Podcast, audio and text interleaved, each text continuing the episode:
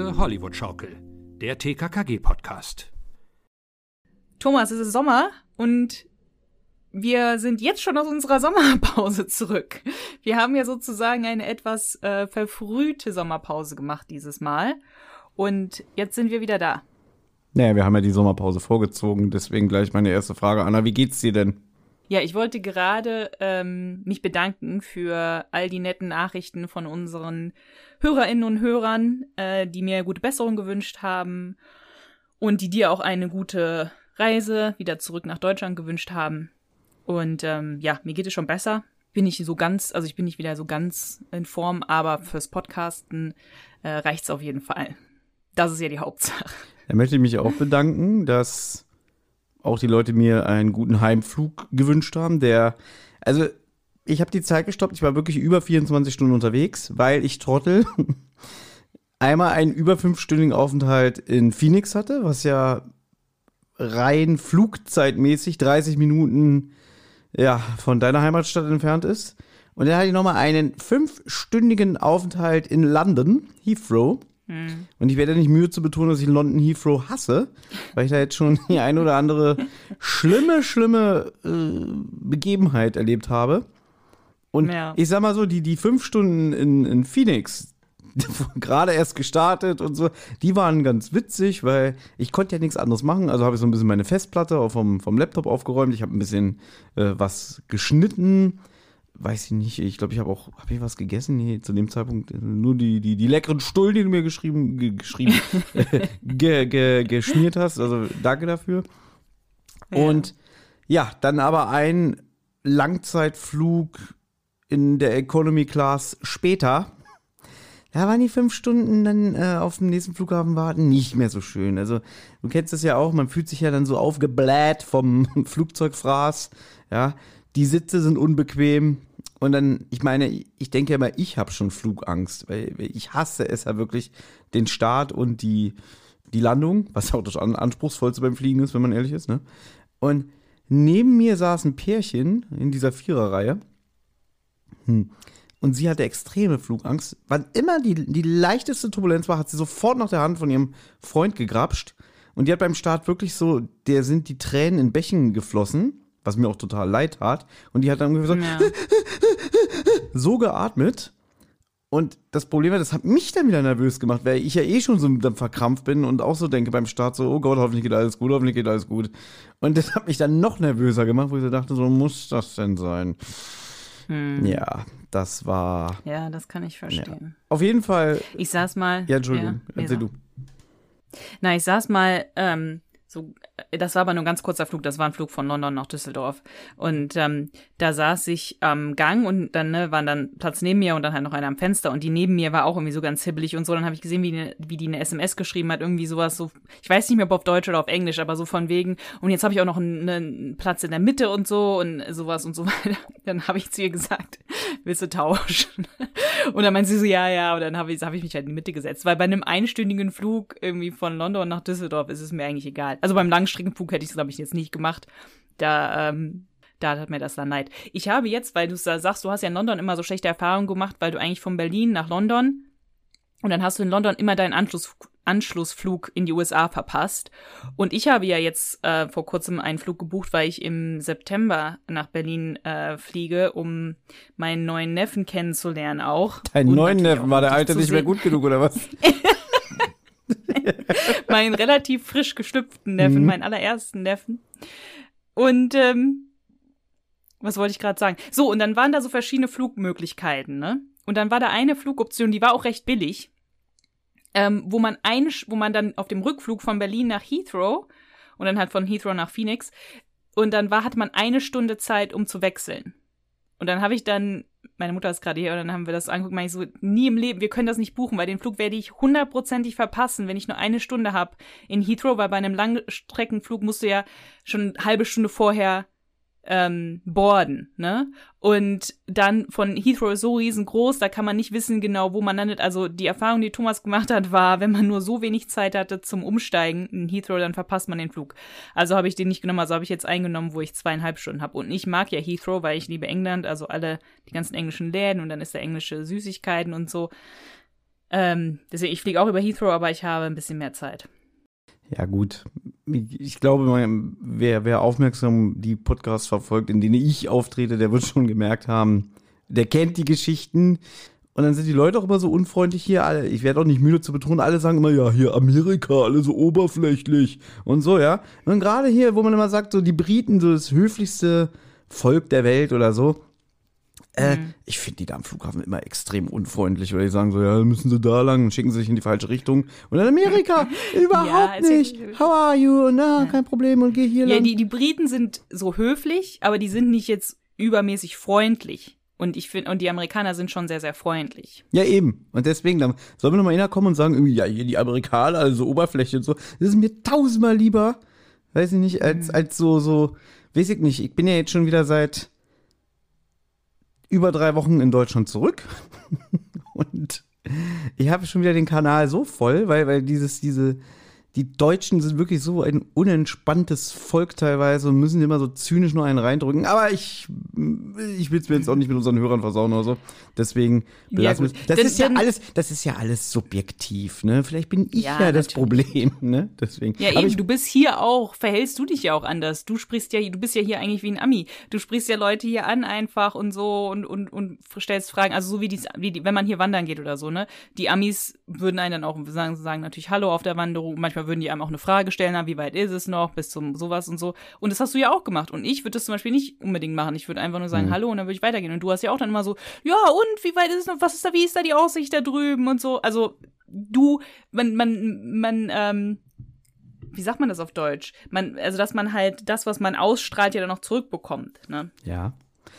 Aber äh, gleichzeitig hast du mich dann verarscht. Wir waren noch mal zusammen in, in, in, in den Bergen wandern. Ja, morgens ja. um neun, was weiß ich. Und dann kommen uns Leute entgegen, wandern. Und dann ging es da immer so, ging so ein bisschen leicht abschüssig runter, weiß ich nicht, so fünf Meter oder so. Und der Typ, der uns entgegenkam, ist so leicht ins Straucheln gekommen, ist so, so gestolpert. Und ich sage so, älter, Mann, ja. ja, ne, meine Güte, das macht doch nichts. Und dann sage ich so, be careful. Ja? ja. Und er guckt mich an, ja. thank you. Ja, klar, der hat, der hat ein bisschen komisch geguckt, aber und dann sagst ja, du zu mir. Was ist das für ein Kommentar, Jungs? Ja, pass auf. Das nee, fand ich jetzt schon eher ein bisschen deutsch. Das war aber total nett gemeint, nach Motto, weil ich nicht wollte, dass er da runterfällt mit dem Kopf auf den Stein, der Kopf aufplatzt und so. Deswegen war einfach nur der Kommentar, be careful. Und du sagst so, du hast den armen Mann total verarscht gerade. Und so, ich so, nein, das war echt, wahrscheinlich, ich kam so deutsch-zynisch von mir rüber. Ich weiß aber, so war es gar nicht gemeint. Das war wirklich ehrlich ja. und nicht so irgendwie gestolpert, ihr be careful. Ja, aber weißt du, was danach dann noch, kannst du dich noch erinnern, danach ist es dir ja passiert, da bist ja. du irgendwie so äh, später, das ist nicht derselbe Mann gewesen, aber später kamst du ja so ein bisschen ins Strauchen und dann hat doch jemand zu dir gesagt, be careful. Mhm. Ja. Wie war das? Bin ich denn ausgerastet und hab gesagt, irgendwie, oh Schwein oder so? Ja, ich habe ich hab dann nur gedacht so, toll, jetzt muss ich mir von Anna die Retourkutsche anhören, weil du es ja natürlich mitbekommen hast. Ja, von, äh, ich gelacht. Ja, derjenige, der, der hat alles richtig gemacht, aber dann so, ja, siehst du, so ist es, wenn man das hört. Ja? Nein. Na gut, aber jetzt lassen wir mal, ich will kurz, weil ich will jetzt nicht diesen, ähm, diesen Übergang verlieren, weil ähm, ich habe ja Leute, als du geflogen bist, habe ich ja Leute dazu aufgerufen, weil ich ja wusste, wie lange du Zeit hast und so aufgerufen, ähm, dir ein paar Vorschläge zu machen, welche Folge du hören könntest. Und auch ich, als ich hier rumsaß und ähm, nicht so viel gemacht habe. Und es haben einige Leute die Folge Opferfliegen erste Klasse. Mm, super, toller Vorschlag. Weißt du, ich gehe auf eine 24-stündige Flugreise und kriege als yeah. Vorschlag ein Hörspiel, wo Leute mit dem Flugzeug abgestürzt äh, und in den Tod gekommen sind. Ja, vielen Dank. Danke an alle, dass ihr mir. Fand, ich finde das witzig. Also ich total das, also ich das ich habe ich hab halt überhaupt keine Flugangst, deswegen ja, kann ich das emotional nicht verstehen. Ich kann das schon verstehen, aber manche haben ja auch gesagt, also hier hat einer geschrieben, ne, Opferfliegen erste Klasse ist natürlich mies vom Zusammenhang her, Lachsmiley, aber trotzdem eine richtig gute Folge. Da fand ich das auch witzig und jemand anders hatte das vorgeschlagen und, und ich glaube, es ist eine sie, aber ich kann mich auch vertun. Sie, äh, die Person meinte auf jeden Fall, ähm, ich hatte echt nur auf dem Schirm, dass Thomas die Folge kacke findet und wollte sie deshalb vorschlagen. Mhm. Und das ist ja anscheinend schon bekannt, dass du die Folge nicht so gut findest, aber ich schon. Ja. Ähm, und deswegen find, fand ich das eigentlich jetzt ganz witzig zu sagen, okay, dann nehmen wir jetzt mal die Folge, weil anscheinend finden die doch einige Leute sehr gut. Und es ist auch eine sehr sommerliche Folge, also es beginnt ja im Schwimmbad. Und deswegen fand ich, das war das jetzt ein guter Einstieg aus unserer kleinen Pause. Das stimmt, habe ich auch gedacht, als ich es gehört habe, ähm, weil wir uns ja wieder im Schwimmbad befinden. Gibt es auch einiges zu sagen. Na, mal gucken, vielleicht finde ich die Folge heute doch gar nicht so schlecht, jetzt wo ich sie nochmal äh, akribisch in der Vorbereitung gehört habe. Oder vielleicht doch. Keine Ahnung, warten wir es ab. Wir werden sehen, was heute passiert, ja. Ich bin gespannt, ob du deine Meinung nicht doch ein bisschen geändert hast. Weil ich finde, die Folge hat so, hat so ihre Momente. Bevor wir in die Folgenbesprechung gehen, ähm, wollte ich noch kurz was loswerden. Ich habe ja heute so ein Bild gepostet aus einer Szene aus Opferfliegen erste Klasse, die wir gleich nochmal besprechen werden, die ich sehr, sehr witzig finde. Ähm, und habe abstimmen lassen, ob Leute das, ob Leute die Folge erkennen an der Szene, obwohl die Szene im Hörspiel nicht vorkommt. Die kommen nur im Buch vor, im Hörspiel kommt es etwas anders vor. Und ich habe halt als Antwortmöglichkeiten gegeben, Opferfliegen erste Klasse, vom Goldschatz besessen und böses Spiel im Sommercamp weil man sieht auf dem Bild zwei Männer und eine Frau, die liegen irgendwie bäuchlings ähm, im Bikini oder in einer Badehose und dann hinter dem einen Typen steht Tim und will ihm halt mit einem Basketball den Basketball volle Kanne auf dem Rücken knallen. Und ähm, ja, deswegen habe ich gedacht, okay, man, man sieht, dass es eine sommerliche Szene ist. Und tatsächlich haben viele Leute ähm, das nicht richtig erraten. Also 91 ich weiß nicht, ob hier in Prozente kann ich es, glaube ich, nicht sehen, ne? Nee. Aber 91 Leute haben gedacht, es wäre Opferfliegen erste Klasse, ist ja richtig. Aber knapp dahinter war mit 79 ähm, Votes war ein böses Spiel im Sommercamp. Also viele Leute konnten das nicht erkennen. Ich hätte es wahrscheinlich auch nicht erkennen können, jetzt nur an der Szene, ähm, die nicht im Hörspiel ist. Naja, gut. Gut, wenn man nur das Hörspiel kennt, du hast es ja schon gesagt, so kommt es im Hörspiel nicht vor. Also ist es irreführend. Es ist irreführend. Ja, gut, deswegen war es ja auch ein kleines Rätsel, ne? Ja. So, dann habe ich noch nach drei Worten gefragt und letztes Mal habe ich ja auch schon mal nach drei Worten gefragt, das sollte uns die schicken können für irgendeine andere Folge. Jetzt weiß ich gar nicht mehr, wie, welche das war, weil ich habe ein schlechtes Gedächtnis. Aber da haben wir ja nur ganz wenige ähm, Nachrichten bekommen und jetzt hier bei Instagram so ganz spontan, sagt uns jetzt mal eben eure drei Worte, haben wir irgendwie 37 Antworten bis jetzt bekommen. Vielleicht bis Ende der Besprechung noch mehr. Also ich glaube, diesmal kann ich gar nicht alle vorlesen, müssen wir ein paar aussuchen, die am besten sind. Ist dir nicht aufgefallen, dass es ganz oft ist, so bei den Folgen, die eigentlich, ja, bei der Allgemeinheit, so auch im Internet, als nicht so gut wegkommen, dass gerade die Folgen irgendwie immer die höchste Resonanz haben an der Beteiligung. Ich meine, ja, ich, ich habe das Gefühl, bei Vermisste Kids und Kinderpflanzen kam bis jetzt das meiste Feedback. Und es ist wenn man der Allgemeinheit Glauben schenken möchte, die schlechteste TKKG-Folge. Und da haben so viele Leute was zu gesagt. Auch positive Sachen. Oder halt sowas wie, ach, die ja. Folge, die ist so scheiße, ich hab mhm. Spaß. Ne? Ja. Ja gut, ich glaube, da hat man dann emotional eine größere, ja, Involviertheit oder so und dann fällt einem natürlich auch ein witzigere drei Worte ein als eine Folge, die einfach gut ist, aber jetzt vielleicht nicht so eine große emotionale Reaktion hervorruft. Positiv oder mhm. negativ, ne? Ja, zu den berüchtigten Folgen sagt man ja dann noch gerne was, ne? Und der Mensch neigt auch dazu, wenn einfach etwas toll ist, dann sagt man, ja, war gut, hat mir gefallen. Und ja, genau. mehr kannst du nicht sagen. Aber je mehr du dich an etwas reiben kannst, desto mehr kommt der dabei rum. So, und bevor du jetzt wieder weitermachst, ganz schnell die Fakten. Ja? Gut. Opferfliegen ja. erste Klasse. Das ist Buch Nummer 74. Autor, wer sollte es anders sein? Stefan Wolf. Das Buch wurde im Jahre 1996 veröffentlicht. Es ist Hörspiel Nummer 101, veröffentlicht am 10.03.1997 mit einer Länge von ca. 58 Minuten. Ich habe hier noch zwei Trivia-Fakten. Naja, eigentlich ein Trivia-Fakt und ein Klugscheißer-Kommentar. so habe ich das hier notiert. Also erstmal das Trivia. Ja. Dies war das erste TKKG-Hörspiel, in dem im Inlay Fotos von den Sprechern abgebildet war. Ah, okay. Ja, das, das wusste ich nicht. Ich muss mal die MC raussuchen, dann mache ich mal einen Scan, dann schicke ich dir den, dann können wir den ja vielleicht auch posten. Und mhm. jetzt mein Klugscheißer-Kommentar. Dies ist die zweite Folge, die man bei Spotify unter TKKG findet und nicht mehr unter TKKG Retro-Archiv. Ja, das stimmt. Spannend, ne? Ja, ich habe gedacht, vielleicht lese ich ein paar drei Worte so vor, wenn die so gerade so passen, weil mir ist gerade, weil einer, einer, einer habe ich mir gemerkt, weil du ja gerade gesagt hast, Autor ist natürlich Stefan Wolf. Ähm, Herr Nikolaus sagt, seine drei Worte für die Folge waren Wolf endgültig größenwahnsinnig. Fand ich ganz witzig, aber äh, den Rest mache ich dann mal während der Besprechung oder ganz am Ende. Okay. Ich habe ja auch noch, also noch ein bisschen Trivia-Fakten, die ich jetzt einfach auch Copy and Paste von der TKKG-Zeit geklaut habe, nämlich Hauke.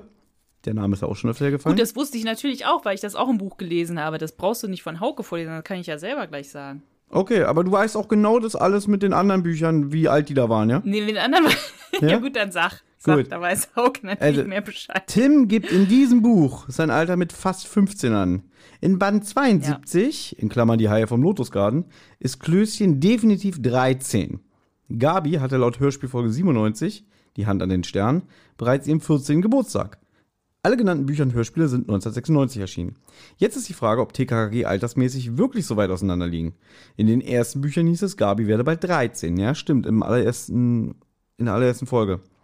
Dann hatte Klößchen seinen 13. Geburtstag, nämlich in Folge 8, auf der Spur der Vogeljäger, und Gabi war seitdem ebenfalls 13. Mal sehen, was die Altersangaben in den nächsten Büchern sagen, denn vor kurzem, in Klammern Band 73, Hilflos in eisiger Nacht, die Folge wird heute auch nochmal erwähnt werden, äh, lag das Durchschnittsalter von TKG noch bei 13 Jahren. Also, da haben wir wieder das Thema, wie alt ist eigentlich TKKG, ne, und, und altern sie im Laufe der Zeit? Ist das Alter wieder zurückgesetzt worden? Und ich glaube, in den neuen Folgen, die ja alle hier Martin Hofstetter verantworten, so, da ist das Alter schon gar kein Thema mehr, oder?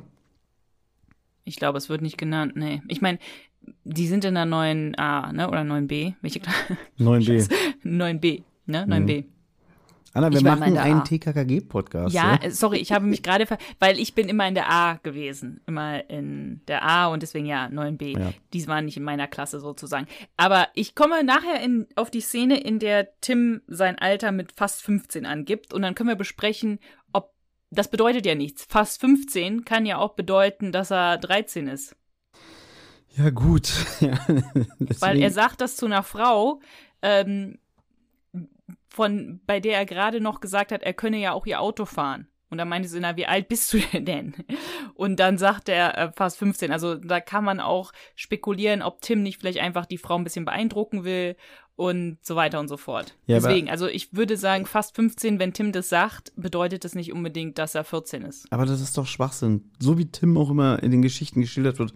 Groß, braun gebrannt und die 13 Jahre nimmt ihm keiner ab. Warum soll er dann sagen, ich bin fast 15? Und sagt die Frau, gut, da gebe ich dir nicht meinen Schlüssel. Wenn er aber sagt, ich bin 17,5, fast 18, dann würde er sagen, na gut, dann hier, kannst du mal meinen Wagen umparken. Das macht Ja, doch gar keinen nein, Sinn. das war in einer Situation, die hat schon, die hat schon gesagt, ich gebe dir den Schlüssel nicht, weil ich glaube nicht, dass du Auto fahren kannst. Da meinte er nur irgendwie so, ja, ähm, ich bin aber, ich bin aber irgendwie mechanisch oder so gut drauf oder so meinte er. Also er meinte sozusagen, er würde sofort lernen, einfach während er fährt. So. Mhm. Und da meinte sie, ja gut, wie alt bist du wirklich? Und dann hat er halt irgendwie so verschmitzt gesagt, fast 15. Ja gut, dann gehen wir doch in die erste Szene, oder? Gerne, ich brenne. Gut. Und zwar ist es ein Gangsterdialog. Thomas, möchtest du anfangen? Nö, ist doch dein Job. Okay, das war ein Gag eigentlich. So, ähm, es ist ja auch kein richtiger klassischer Gangsterdialog, denn wir hören ein Gespräch zwischen einem geschiedenen Ehepaar. Beide von denen sind mehr oder weniger Gangster, aber die sind keine Komplizen. Und zwar ist das Gespräch zwischen Armin Leipel und Irene Flörchinger. Und es wird im Hintergrund sehr laut so klassische Musik gespielt, bevor die Irene ans Telefon geht. Irene, ich habe sie erkannt. Ähm, oder ich wusste es einfach. Ich weiß nicht, ob ich sie wirklich erkannt hatte. Ich, ich weiß es einfach mittlerweile. Julie Winter. Mhm. Clarissa Franklin. Ich weiß nicht, hat sie noch irgendeine Paraderolle? Bestimmt. Also, viele werden jetzt, die alten Hörspielveteranen zu Hause werden jetzt aufschreien, die hat doch bei Insel der Zombies in der alten Gruselserie mitgemacht. Hat sie auch. Ich glaube, sie hat auch in der neuen Gruselserie in Folge 1 hat sie auch jemanden gespielt. Eine von diesen alten Damen, die da auftauchen. Aber inzwischen würde ich mal sagen, so was Europa angeht, ist ihre Paraderolle die der Psychologin Clarissa Franklin, die ja schon das ein oder andere Mal unseren lieben Bob Andrews bezürzt hat oder ja, Ja. auch probiert hat Bei den umzubringen. drei Fragezeichen haben wir das gesagt? Bei den drei Ja, Fragezeichen. wenn ich Bob Andrews sage, die Hörer werden ja wohl wissen, wer Bob Andrews Ne, ist. vielleicht hör, hören uns auch Leute zu, die wirklich nur ausschließlich TKKG hören. Das weißt du noch nicht. Glaube ich nicht. Wenn das so ist, dann sagt uns Bescheid. Ähm, es habe ich hier auch, glaube ich, irgendwo in meinen Notizen geschrieben, dass Judy Winter fantastisch ist oder phänomenal. Und das sind auch von einigen Leuten die drei Worte gewesen. Also Martin schreibt super Judy Winter, Kido Kuro Karasu schreibt grandiose Judy Winter, also das sind deren drei Worte. Ähm, jemand anders schreibt Clarissas eigener Pool, da kommen wir gleich drauf, aber da ist halt die Anspielung auf Clarissa Franklin. Also Judy Winter hat hier wirklich eine, eine sehr gute Rolle und macht es auch super, finde ich. Was meinst du? Ja, aber das würde jetzt eigentlich schon wieder in mein Fazit hineingehen. Aber Okay. gut, nee, eigentlich äh, kann ich es auch jetzt schon sagen, weil so lang wird das Fazit ja dann doch nicht um sie herum. Und das war auch, ich habe das Hörspiel, ich weiß es nicht mehr, irgendwann im Erwachsenenalter erst gehört. Und wenn ich jetzt Erwachsenenalter sage, meine ich so mit Anfang, Mitte 20. Ich glaube, ich habe schon hier gewohnt, da war ich schon Mitte 20, weil ich wohne hier jetzt auch schon seit 14 Jahren und äh, hatte schon damals nicht so Gutes über die Folge gelesen, ja. Lustigerweise finde ich diese Kommentare nicht mehr im Internet. Ich finde jetzt immer Kommentare wie, oh, ist das geil, das Hörspiel. ja, aber damals habe ich Ja. wirklich sowas gelesen wie, Gott, ist das furchtbar. Und dann wollte ich mir selber ein Bild davon machen. Und ich weiß es nicht, wie es ist. Ich müsste jetzt gucken, wann Stimmen aus dem Nichts erschienen ist. Hier die drei Fragezeichen-Folge, für alle, die nicht wissen, wovon ich rede. ja. Äh, aber die ist ja auch im Jahre 1997 erschienen und ich weiß jetzt nicht, ob Judy Winter da äh, gleich noch diesen Part mit eingesprochen hat, weil ich glaube, es sind schon ein paar Monate dazwischen. Oder sie war halt dann doch mal öfter irgendwie bei Frau Körting, vielleicht auch mal einfach mal spontan Ding Dong, hier Kaffee trinken, ne? Und äh, Ja. dem Motto, ach, ich habe ja eine schöne Rolle für dich. Keine Ahnung, aber sie knüpft jetzt, was das angeht, als Ekelpaket, beziehungsweise als Frau, die über Leichen geht, im wahrsten Sinne des Wortes, da knüpft, knüpft sie einwandfrei an und, und sie kann das sehr gut spielen. Ja, absolut. Ja. Na gut, aber dann gehen wir mal hier in die, in die Szene, was hier passiert. Also der Armin Leipel ruft seine Ex-Frau an, die Irene, und sagt ihr, er wird es nicht mehr lange machen, er wird nicht mehr lange leben und möchte ihr halt dazu oder zu dem Erbe, was er dann hat, was erzählen. Und dann stellt sich halt heraus, dass Irene weiß, dass der Armin ein Massenmörder ist und 148 Menschen auf dem Ge auf dem Gewissen hat, inklusive seinen eigenen Bruder. Und sie droht halt, das Ganze an die Öffentlichkeit zu bringen, nachdem Armin verstorben ist, es sei denn, er überschreibt ihr sein gesamtes Erbe. Weil Armin hat diesen Tick, dass er auch nach seinem Tod noch gut dastehen will. Und deswegen geht er halt auf diese Erpressung von seiner Ex-Frau ein. So, was ich halt ich mag die Folge so, aber was ich trotzdem nicht an dieser ganzen Situation nachvollziehen kann, ist, warum sagt Irene nicht einfach jetzt, so, Armin, ich könnte dich an die Polizei ausliefern, wenn du mir nicht jetzt einfach die Hälfte von deinem Vermögen vermachst. Oder wenn du mir nicht jetzt deine Milla, Villa einfach, weil die geht's ja hauptsächlich um die Villa, muss man sagen, wenn du mir nicht jetzt sofort deine Villa überschreibst. So, die könnte ja jetzt schon ziemlich viel von dem Vermögen haben, würde sie ihn einfach unter den jetzigen Umständen erpressen. Warum muss sie erst warten, bis er stirbt? Jetzt schon die erste Logikfrage? Ich dachte, das nehmen wir uns für später auf, ja? Und außerdem, sie muss ja wirklich darauf hoffen, dass er das Testament wirklich zu ihren Gunsten schreibt. Also da muss sie sich ja wirklich sehr sicher sein, dass ihm das so wichtig ist, weil äh, auch wo, warum ist er sich denn so sicher, dass Leute ihr glauben würden? Sie ist ja, sag ich mal, eine durchtriebene Person. Er könnte doch auch denken, naja, das würde ihr eh kein Mensch glauben. Sie hat ja keine, sie hat ja keine Beweise gegen ihn in der Hand. Das, sie hat ihn damals, nachdem dieser Absturz war, also es geht um ein, habe ich glaube ich gar nicht gesagt, es geht um einen Flugzeugabsturz und da sind halt diese 148 Leute gestorben, inklusive seinem Bruder, den er herbeigeführt hat. Aber er, sie hat keine Beweise gegen ihn Hand. Sie hat das damals nur vermutet, hat ihn dann zur Rede gestellt und hat er gesagt, ja, das stimmt. Aber sie, sie hat keine Beweise. Also diese ganze Erpressung ist auf sehr, sehr dünnem Eis irgendwie gebaut, aber er ist, geht da drauf ein.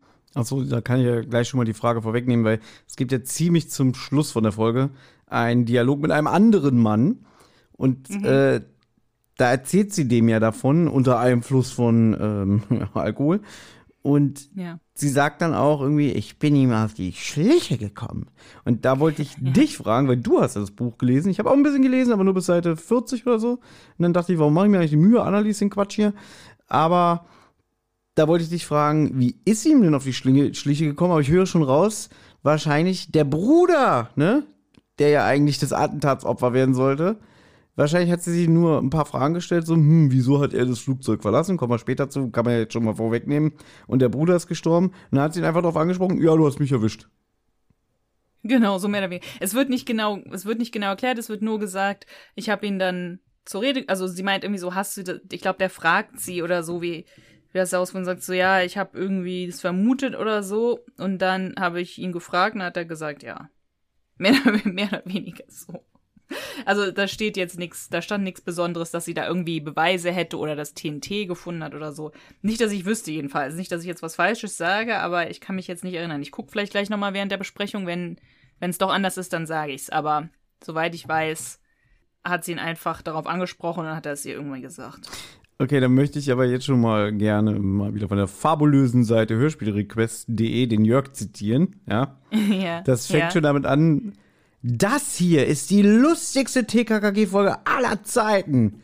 Und ich meine. Hat er nicht Unrecht, hat er nicht Unrecht. Und ich meine nicht, haha, lustig, sondern Zwerchfell-Krampf-Alarm lustig. ja. Eigentlich ist die Folge so witzig, dass sie Hörerlachen erste Klasse heißen sollte. es fängt schon damit an, dass das beiderseitige Druckmittel von Herrn Leipel und Frau Flörchinger mehr als konstruiert ist. Ein bald Toter, dem sein Ansehen auch posthum so viel wert ist, dass er der Flörchinger auch posthum aus der Hand frisst. Obwohl niemand weiß, wer er, der Leipel, eigentlich ist. Okay, bei einigen Menschen ist das vielleicht so, aber es geht ja noch weiter. aber äh, das soll erstmal an dieser Stelle reichen. Vielleicht lasse ich noch das eine oder andere vom Jörg einfließen, Gut, ja, weil der ist sehr witzig, der Jörg. ja, und hier hat er wirklich, hier hat er mehr als das Doppelte mal an, an der Rezension geschrieben. Ja? Okay, da bin ich gespannt. Aber gut, reden wir, erzählen wir mal die Szene zu Ende, weil wir kommen ja gar nicht dazu, die Szene zu Ende zu sagen. Es wird halt darüber geredet, ja, das ganze Erbe geht an die Irene, weil sonst sagt sie posthum, dass er ein Massenmörder ist und das möchte der Armin nicht, weil ihm sein Ansehen sehr wichtig ist. Obwohl, wie Jörg sagt, ihn jetzt keiner so genau kennt. Aber er hat einen Kniff eingebaut, denn nach Irenes Tod wird dann seine neue Freundin Susanne Kühnert alles erben. Und deren Tochter und, und ihre Tochter Nadja. So, und wenn sie auch nur ein Wort über seine Taten verliert, dann ist das auch irgendwie eine Klausel eingebaut, dass dann das Ganze aber auch sofort an sie weitergeht. Ähm, was ich halt auch nicht so ganz nachvollziehen kann, wie das, ich weiß nicht, da könnten uns vielleicht irgendwie ähm, Erbexperten weiterhelfen, ob das legal möglich ist, dass ich sagen kann, wenn ich sterbe, kriegst du jetzt mein ganzes Geld, Thomas, ja, aber dann sage ich auch noch, wenn der Thomas stirbt, dann kriegt es aber der und der. Weißt du, was ich meine? Das, das weiß ich gar nicht, ob das legal möglich ist. Das ist eine sehr gute Frage. Ich weiß auch nicht, ob man darüber einfach verfügen kann, dass man sagen, also, könnte ich ja über Generationen verfügen, dass ich einfach Ja, sage, eben. ja, und wenn mein Urenkel dann irgendwann dran ist, Ja, ja, und der wird bestimmt so scheiße wie sein Urgroßvater, ja, wie mein Bruder, den ich nicht leiden kann, der, der kriegt nix. Ja, das, das, das Ja. stimmt, darüber habe ich gar nicht nachgedacht. Das ist ja so, ich meine, es ist ja schon wirklich sehr, sehr wild, wie er das Testament ähm, formuliert, ne? Auch wenn sie Ja. sich irgendwie, egal wie verbal oder schriftlich, über ihn schlecht äußert, dann verliert sie sofort den Anspruch an das Erbe und alles fällt auch der neuen Lebensgefährtin zu. Ja, das ist, das ist schon sehr, sehr viel, was uns hier am Anfang wieder geboten wird. Ich möchte kurz auf eine Sache eingehen, weil du hast hier notiert, man merkt, dass es um vermögende Leute gehen muss, auch wegen der klassischen Musik im Hintergrund, die man am Anfang hört. Äh, Ja, ich, ich, glaube, das sollte das so unterstreichen, ja. nee, ich glaube eher, dass es den Charakter von Irene Flörchinger unterstreichen soll, dass sie, Hm. weiß ich nicht, also so, so, wie sie Diese rüberkommt. Opulente oder so. Ja, oder Frau Körting hat gesagt, ich hab die Judy Winter hier, das ist eine ganz feine. Wenn die so eine Rolle spielt, Mhm. da spielt, wenn- also wenn die hier spricht, da muss klassische Musik im Hintergrund sein. Weil im Hörspiel, äh Quatsch, im Buch, habe ich gelesen, ist es ja so, dass wir beim Armin sind und der Mhm. ruft an und sie ist am Telefon. Und hier ist es ja eigentlich vertauscht, dass man bei ihr zu Hause ist und der ruft an, wobei mir auch da die Tonqualität negativ aufgefallen ist. Das haben wir öfter in diesem Hörspiel. Ich hatte das Gefühl, als wären beide Sprecher im gleichen Raum und der Wilhelm Fricke, der den Armin spricht, ja, den kennt man aus drei Fragezeichen Ameisenmensch. Oder als Juwelier in Rätsel um die alte Villa, das ist der, der äh, Tarzan dann dieses Silberkettchen schenkt. Ne, der sagt hier, mein Arm ist verkrüppelt, ich kann es nicht bewegen. Das ist der Typ da am Anfang. Und ähm, Okay. das ist dann später diese schöne Szene, wenn, wenn Tarzan dann zu Gabi geht, ich hab hier, äh, ich hab hier was für dich und ich wollte dir. Und dann Klößchen sagt, die Kette, es geht um die Kette. Ja, das ist dieser Juwelier. Und irgendwie, Okay. irgendwie hat das Gefühl, der ist auch im selben Raum, der Typ. Und die haben einfach nur so einen schlechten Filter rüber gelegt, dass man denkt, er ist am Telefon. Ja. Ja, man ist irgendwie sozusagen, ich habe so das Gefühl, es ist so, man weiß es am Telefon, aber man ist irgendwie bei beiden Leuten immer, man switcht einfach immer. Ja, aber das war Weil es hört schlecht sich nicht gemacht. an, dass irgendeiner am Telefon ist. Weil das stimmt irgendwie schon. dann atmet der so, während sie redet und das klingt als wirklich so, als Mhm. würde er neben ihr sitzen. Was er wahrscheinlich auch getan hat. Ich weiß, das ist jetzt wieder ein Meckern auf hohem Niveau und aber Ja. es ist so unterschiedlich. Manchmal merkt man, sie machen es wirklich über ein Telefon, dann sitzt der Sprecher im, Neben, im Nebenzimmer oder er sitzt nebenan. Das kommt später noch- auch nochmal vor. Und ja. Aber ich finde es besser so, weil dann kann man beide gut verstehen. Später kann man ja den, ein, also kommen wir gleich noch zu, bei Kurt und Patrick, da kann man dann den Kurt kaum verstehen. Das finde ich dann auch nicht so gut. Ja. Eine Sache ist mir auch noch aufgefallen. Ähnlich wie bei Frische Spuren aus 70 Jahren, die wir ja vor einiger Zeit besprochen haben, wird Ja. hier eine Szene aus dem Buch fürs Hörspiel vorgezogen. Weil eigentlich startet das Buch mit TKKG im Schwimmbad und ist dann so zweigeteilt, die, die Szene mit, mit der Überwachung von Nadja, also beziehungsweise die Lauschaktion, und dann, wenn dann Kurt, Kurt und Patrick kommen. Ähm, Und hier wird das Telefonat zwischen Armin und Irene vorgezogen, was eigentlich Kapitel 2 im Buch ist. Und fand ich eigentlich auch gut, weil man gleich so, wie, wie auch, ähnlich ja. wie bei Frische Spuren aus 70 Jahren, du bist gleich sofort drin. Ja. Ja. Da war es damals so, nehmen Sie Drogen, ne? Ja, ja, ja. Nee, finde ich auch besser so. Genau. Aber äh, wollen wir die Szene jetzt erstmal zu Ende erzählen? Sind wir nicht langsam am Ende? Wir haben doch alles nee, wir gesagt. sind noch nicht am Ende. Nein, eine Sache sollte man vielleicht noch sagen. noch zwei Sachen sollte man vielleicht noch sagen. Erstens geht es Irene Flörchinger halt vor allen Dingen um den Pool. Ja, also um die Villa mit dem Pool. Das will sie vor allen Dingen erben, weil sie möchte gerne einen privaten Pool haben, in dem sie schwimmen kann, weil sie schwimmt vor allen Dingen wegen ihres Rückenleidens, was halt immer und immer wieder gesagt wird. Sie schwimmt nicht nur zum Spaß, sie, sie schwimmt auch wegen ihres Rückenleidens. So, und der Armin sagt sozusagen, ich mach's nicht mehr lange, ne, nur damit du Bescheid weißt, sag nie was Böses über mich, weil ansonsten geht das ganze Geld an meine neue Freundin Susanne. Und dann am Ende fängt von des Telefonats fängt der Mann ja auch wie wild an zu husten und so und dann kann er gar nicht mehr weiterreden. Und dann legt auch Irene einfach auf und sagt irgendwie Simulant. Und äh, legt auf, aber wir wissen ja eigentlich, es scheint so, als würde wäre er in dem Moment gestorben, ne? Mhm. Ich habe, glaube ich, ein bisschen zu viel in diese Szene wieder hineininterpretiert. Weil klar ist, die, die hassen sich beide gegenseitig. Sie sagt ja auch irgendwie, ich war 24 Jahre mit dir verheiratet, dafür will ich meinen Lohn. Und sie sagt ja, du hast mich zwar vergütet oder, oder äh, versorgt. Das heißt, er hat der schon mal Geld in den Arsch geschoben. Muss ja nach Ja. der Scheidung, ne? Richtig, aber sie will ja noch mehr. Sie hat ja, ich meine, gibt es nicht dann auch sowas wie eine, na okay, Witwenrente nicht jetzt, aber die Scheidung? Naja, egal, auf jeden klar, Fall. da hat sie mit Sicherheit eine Abfindung oder Genau. kriegt eine monatliche, ähm, wie heißt es nochmal? Ja. Ja, weiß nicht, ich sag jetzt mal so Monatsgehalt. Gibt's, es gibt's bestimmt einen anderen Begriff, aber es ist schon spät Ist hier in ein Deutschland. Begriff, mir fällt der gerade nicht ein. Und Ja. deswegen habe ich da jetzt keine Lust drüber zu reden. Auf jeden Fall, sie kriegt den Hals nicht voll und will unbedingt dieses Haus haben. Und auch da hat er Bedingungen. Äh, erstmal bettelt er ja, ja, die Nadja und die, die, ihre Tochter, gibt ihr noch was ab und sie, nein, äh, sonst gehe ich wieder petzen. Wie komme ich denn dazu, deine Liebschaft zu finanzieren? Mhm, genau. Und dann Fände ich eigentlich gut. Und dann knickt er ein, ja, du sollst jetzt das Haus bekommen. Und äh, was ich meinte mit Hassliebe, weil sie auch sagt so, ah, ich sehne mich nach diesem Pool und alles. Und dann so, ja, ja, dein Rückenleiden, du hast bald dein Reich wieder für dich. Was schon so ein bisschen klingt wie, so wie er es sagt, irgendwie so, ach, ich kenne dich doch immer noch, Schatz. Ne? Ach, fandest du, Ein ja? bisschen, ein kleines bisschen, aber eigentlich, eigentlich sind sie auch so oberflächlich zueinander. Sie sagt ja dann auch, ich wünsche dir ein langes Leben. Ne? Da ist schon sehr viel äh, Zynismus mit drin und so.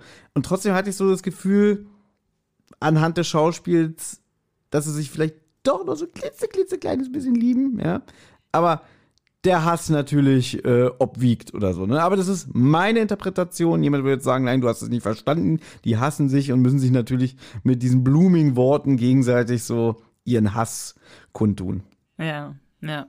Na gut, sie sagt ja auch Armin Leipel, äh, der Psychopath. Ja, also es ist ja eigentlich, ist er ja eigentlich auch ein bisschen psychopathisch, wenn er 148 Menschen ähm, umbringt, nur damit er seinen Bruder umbringen kann auch. Also das ist schon, es ist schon ein starkes Stück. Ja, der Wolf schafft es ja eigentlich auch mal wieder, dass man am Ende, also ich finde, man vergisst immer anhand des Hörspiels, dass man so ein bisschen Mitleid mit dem hat. Er sagt ja dann auch so, ah, hier, die Susanne ist ein Engel, ne? Und Ja. so, so eine Sachen. Ich habe übrigens vorhin gesagt, Nadja, äh, das ist ja die Tochter. Susanne ist die Mutter. Äh, wo, wo man, Du hast recht, man hat das, man hat Mitleid mit dem. Man denkt, der ist irgendwie der Gute, weil der ja auch zusammen ist mit der Mutter von der Freundin von Gabi und so. Dass man denkt irgendwie, der ist ein Guter, aber das ist eigentlich ein eiskalter Mörder. Ja. Ich glaube, wir haben es jetzt wirklich geschafft, 25 Minuten nur über eine fünfminütige Eingangs Eingangssequenz zu reden. Ja. Ich brenne darauf, wie der Sonnenbrand auf Klößchens Waden, jetzt endlich mich ins Schwimmbad zu begeben. Oder möchtest du noch irgendwas sagen zu dieser Eingangsszene? Nee, ich finde, da gibt's, es gibt noch mehr zu sagen, aber wir, wir kommen hier nachher noch mal zu Noch Armin mehr? und zu Irene. naja, wir kommen ja nachher noch zu Armin und zu, ähm, und zu seinen Taten und so, dann können wir darüber mehr reden. Ja. Aber komm, Szene 2 ist auch super, weil wir sind bei TKKG im Freibad, im ne Neptunia-Bad. Ähm, und hat mir sehr gut gefallen. Das steht auch genauso im Buch, was der, wie der Erzähler meinte, Nacktheit war angesagt. Jedenfalls in Grenzen. Du hast hier geschrieben, es ist witzig, dass Tim noch nicht mal Sonnenbrand kriegen kann, ja. Und äh, ich meine, wir wissen ja, er ist der Sunny Boy, alles mit, mit, mit den äh, schwarzen Locken und ewig braun gebrannt, auch im tiefsten Winter. Das wissen wir alles über äh, unseren lie- geliebten Tarzan Tim. Ich gucke jetzt gerade mal, auch nochmal, was hier steht. Tim hatte keine Probleme mit dem Mittelpunkt unseres Planetensystems. Als braunhäutiger Typ mit dunklem Haar verträgt er viel Bestrahlung, ja. Aber das ist halt Schwachsinn. Das ist halt so ein Schwachsinn. Ich bin auch jetzt nicht so, ich bin ja auch eher, ich werde leicht braun. Ja, und ich habe eher schon so ein bisschen leichteren, so, also vielleicht wahrscheinlich so ein bisschen wie Tim, weil Tim ist ja nicht, der ist kein People of Color, der ist kein Italiener, der ist ein Deutscher. So, das heißt, der ist jetzt, also auf jeden Fall.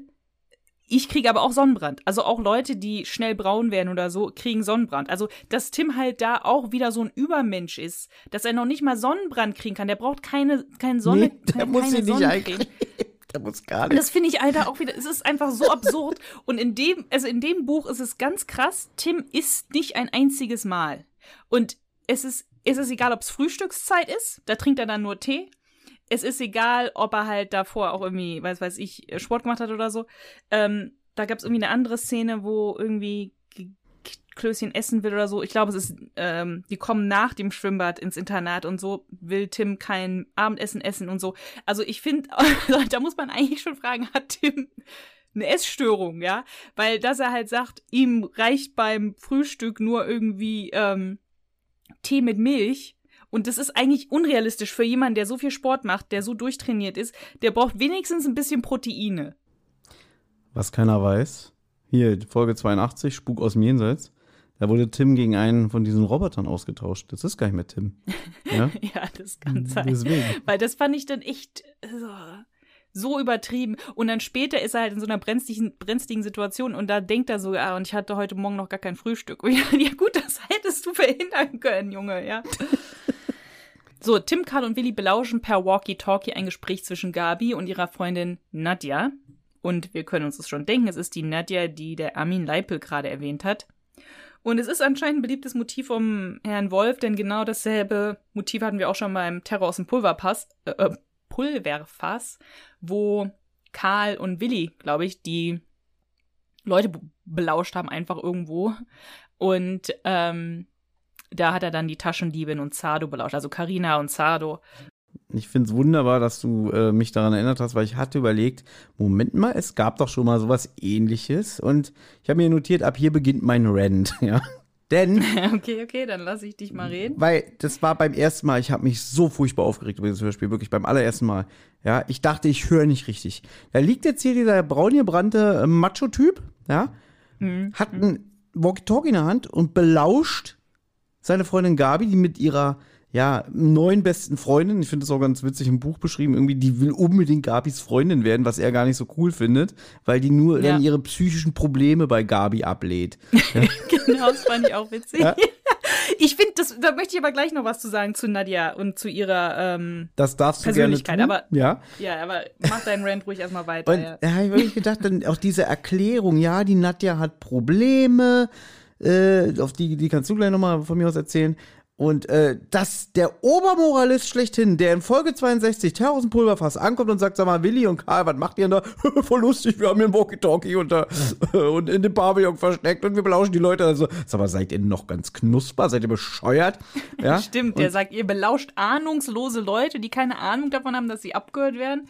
Ja, und dann ist Ja. lustig, irgendwann, ich kann die Folge fast ausnehmen, irgendwann ein beknappter Typ im Pavillon, hat Selbstgespräche geführt und auf den Regen geschimpft. Irre komisch. Ja, und der, Und dann sagt Tim aber irgendwie so, jetzt ist Schluss mit dem Theater. Ja. und der Zweck heiligt natürlich mal wieder die Mittel, weil das ist natürlich okay, dass er da jetzt äh, mit das Gespräch belauscht und ich weiß doch beim allerersten Mal, ich habe echt gedacht, so sag mal, wollt ihr mich eigentlich verarschen? Also ich war, ich war richtig sauer. Ich habe gedacht, also das war auch so eine relativ neue TKKG-Folge für mich damals und so und habe gedacht so, wie, das ist jetzt das neue TKKG? Weißt du, die machen einfach ihre Regeln, wie sie wollen, ja? Und äh, was ich auch besser, also er ist hier kein Deut besser, ne? Lustigerweise im Buch bezeichnet er einen Gedanken Gabi auch noch als Schlange, weil er gerade nicht weiß, hm, hat sie aus Versehen aufs Walkie-Talkie gedrückt oder, oder voll Bewusstsein, ne? Und jetzt noch was Interessantes. Klößchen sagt, sowohl im Hörspiel als auch im Buch, na, die Funksprechgeräte, die laut Buch Karl gehören, haben wir doch jetzt mal lang genug ausprobiert, oder? Also, das langweilt ihn. So, und weil ich es gerade erst angefangen habe äh, zu lesen, in Wer raubte das Millionenpferd, sowohl in Hörspiel als auch Buch, ja, ist es Klößchen, der Walkie-Talkies geschenkt bekommen hat und nicht genug davon kriegt und allen auf den Sack geht, ja, nach dem Motto, oh, nochmal testen, nochmal testen. Und so fängt ja auch die Folge an, irgendwie so, wie, du gehst nochmal auf Sendung, Gabi, äh, kotzt dich das nicht an, ja, er ist ja halt ein Freund und so. Die sind alle genervt und hier sagt er irgendwie so, ja, die Walkie-Talkies haben doch genug ausprobiert. das fand ich sehr bemerkenswert. Na gut, dann kann ich ja jetzt mal sagen, wer Nadja ist. Nadja war schon 17. Also sie ist ein bisschen älter. Es ist auch interessant, dass eine 17-Jährige dann unbedingt mit einer 13-Jährigen befreundet sein will. Auch ungewöhnlich, aber gut. Das könnte, das könnte aber mit Kommissar Glockner zusammenhängen, weil sie ja später auch so gezielt nach den Glockner fragt, ne? Stimmt, also vielleicht will Nadja gar nicht wirklich mit Gabi befreundet sein, sondern sie tut nur so, als würde sie sich unbedingt mit Gabi anfreunden wollen, damit sie dann an Infos vom Glockner immer rankommen kann. Das kann's. Gut, Thomas. Ja, danke. Weil ich habe nämlich nicht so, auch nicht so eine gute Meinung von Nadja. Und dann würde das Sinn machen, dass sie halt Gabi dazu ausnutzen will. Ja, gut, gut, guter Gedanke. Also, Nadja war schon 17, ein glutäugiges Geschöpf mit frecher blau-schwarzer Kurzhaarfrisur. Der rote Bikini der 17-Jährigen sei sicherlich viel preiswerter gewesen als Gabis Outfit, hatte Klößchen vermutet, denn er bestehe ja nur aus halb so viel Stoff. Und jetzt möchte ich aber kurz auch mal Tims Gedanken zu, zu Nadja ähm, vorlesen, weil es ist halt tatsächlich witzig. Ja? Nur keine Vorurteile, dachte Tim. Aber er hielt Nadja für zu leichtfertig. Sie genoss es, dass sie von gewissen Typen umschwärmt war, spielte sich auf, fühlte sich als Star. Die richtige Freundin für Gabi? Nee, dachte der TKKG-Häuptling, ist kein Umgang für Pfote. Hoffentlich wird nicht eine wirkliche Freundschaft draus. Aber Nadja legt sich ins Zeug und möchte Gabi als beste Freundin, um dann ihren Psychoschrott bei ihr abzuladen. Es ist herrlich. Es ist Ja. So. Ich mit der hat Jörg recht, es ist wirklich zum, zum Lachen komisch. Ja, gut. Weißt du, immer Buchleser wissen immer mehr, ne? Äh, ich würde ganz gerne noch mal kurz das Augenmerk auf Seite 14, 15 im Buch lenken. Ja. Okay. Nämlich über Ja. dieses Bild. Ach so, das Bild. Das musst du posten, ja? Wir sehen Ja, hier. das habe ich sogar schon mal gepostet vor einer Weile, ja. Ja, wir sehen hier Tim mit Walkie-Talkie am Ohr, der ein bisschen entnervt äh, in Richtung Karl guckt. Und alle mit Oberkörper frei. Ja, hier Karl. Und äh, Klößchen auch. Und dann ist hier so eine Sprechblase. Und ich muss jetzt ganz doll aufpassen, was ich sage. Aber ich finde, dass Karl äh, Tim sehr verliebt anguckt, ja, als, also als würde er schon jetzt zum anderen Ufer wechseln, ne? Und dementsprechend noch so sagt, Tim, was reden Sie denn, ne? Na, es gibt doch, es gibt doch einige Leute, die wirklich denken, dass Karl schwul sein könnte. Naja, es kann sein. Meine Theorie ist ja, er ist heimlich in Gabi verliebt, ne? Aber ja, ich weiß. Aber weißt du was? Ich habe das Bild schon mal vor Ewigkeiten mal irgendwann als Rätsel. Ich weiß nicht warum, aber ich habe irgendwie mal das als Rätsel gepostet, verschiedene Bilder. Aus welcher Folge sind diese Bilder? Ich weiß nicht, ob ich da irgendwas verlost habe oder so. Und da haben es auch viele richtig geraten, aber da hat dann eine Freundin von mir aus Amerika, die halt auch die Instagram-Seite folgt, einfach zur Unterstützung, sie versteht kein Deutsch, ähm, mich dann angeschrieben geschrieben und gefragt, ähm, was denn da los sei bei dieser Kinderserie, weil das sehe aus, als wäre hier irgendwie Pädophiler äh, irgendwie zugange oder so. Also sie hat halt auch irgendwie gemeint, sie versteht nicht, was hier genau los ist, weil die meinte auch hier irgendwie, der sehe aus wie ein Erwachsener und ist mit diesen zwei Jungs oberkörperfrei irgendwie. ja, die sehen wirklich aus wie seine beiden Liebesgespielen. Ich weiß nicht, ob Ja. das Liebesgespielinnen ist, äh, weiß ich nicht, sage ich jetzt einfach, ne? Also, und vor allem auch irgendwie die Proportionen stimmen nicht, weil irgendwie enden Tims Beine, weil Klößchen davor sitzt und, und wir, Stimmt. wir wissen ja, aber die gucken gar nicht da hinten hervor. Nee, die gucken nicht vor. Die sehen, das sieht aus, als würden die in, in die Hose von Klößchen gleiten. Oder so. ja, ich kann also wahrscheinlich, jetzt musst du es posten. Wirklich, weil das ist. Ich oder, poste es. Ja, oder als wäre, wär, hätte, hätte man Tim die Beine amputiert. Ja. Ja. Und, und Karl sieht jetzt auch aus, als würde er so hinterm Busch so rauswachsen, ja. Aber Karl sieht auch ziemlich durchtrainiert aus, finde ich, Ja, auf dem Bild. das hier. stimmt, der, der, der ist ein Hottie. Ja, ja, der ist hier ein Hottie. Aber Tim ist hier tatsächlich ein Hm. Hottie. Also das muss man schon sagen. Der sieht halt tatsächlich aus wie 13. Der sieht Mhm. Mit fast aus 15, wie ja. 20. Mit fast 15 ist er ein Äh, Hottie, ne? Also Hm. man muss sagen, in diesem, in diesem Band sind auch wirklich Knallerzeichnungen. Ja. Also wirklich richtig, richtig. Das, die Zeichnung, die ich halt gepostet habe mit dem Ball, ähm, ist halt auch so lustig. Ja. Ja, Gut, aber ich glaube, glaub, das geht hier echt lange heute, wenn wir uns jetzt so dran. ja, ja, eben. Wir müssen ein Ich- bisschen, bisschen beeilen. Ich übernehme jetzt mal. Also, Tim erklärt ja, Willi und Karl, dass er die beiden belauscht hat, weil Nadjas Mutter bei einem Flugzeugabsturz vor fünf Jahren mit dabei gewesen war. Und da sind 148 Menschen gestorben. Das haben wir alle schon mal erzählt, ne?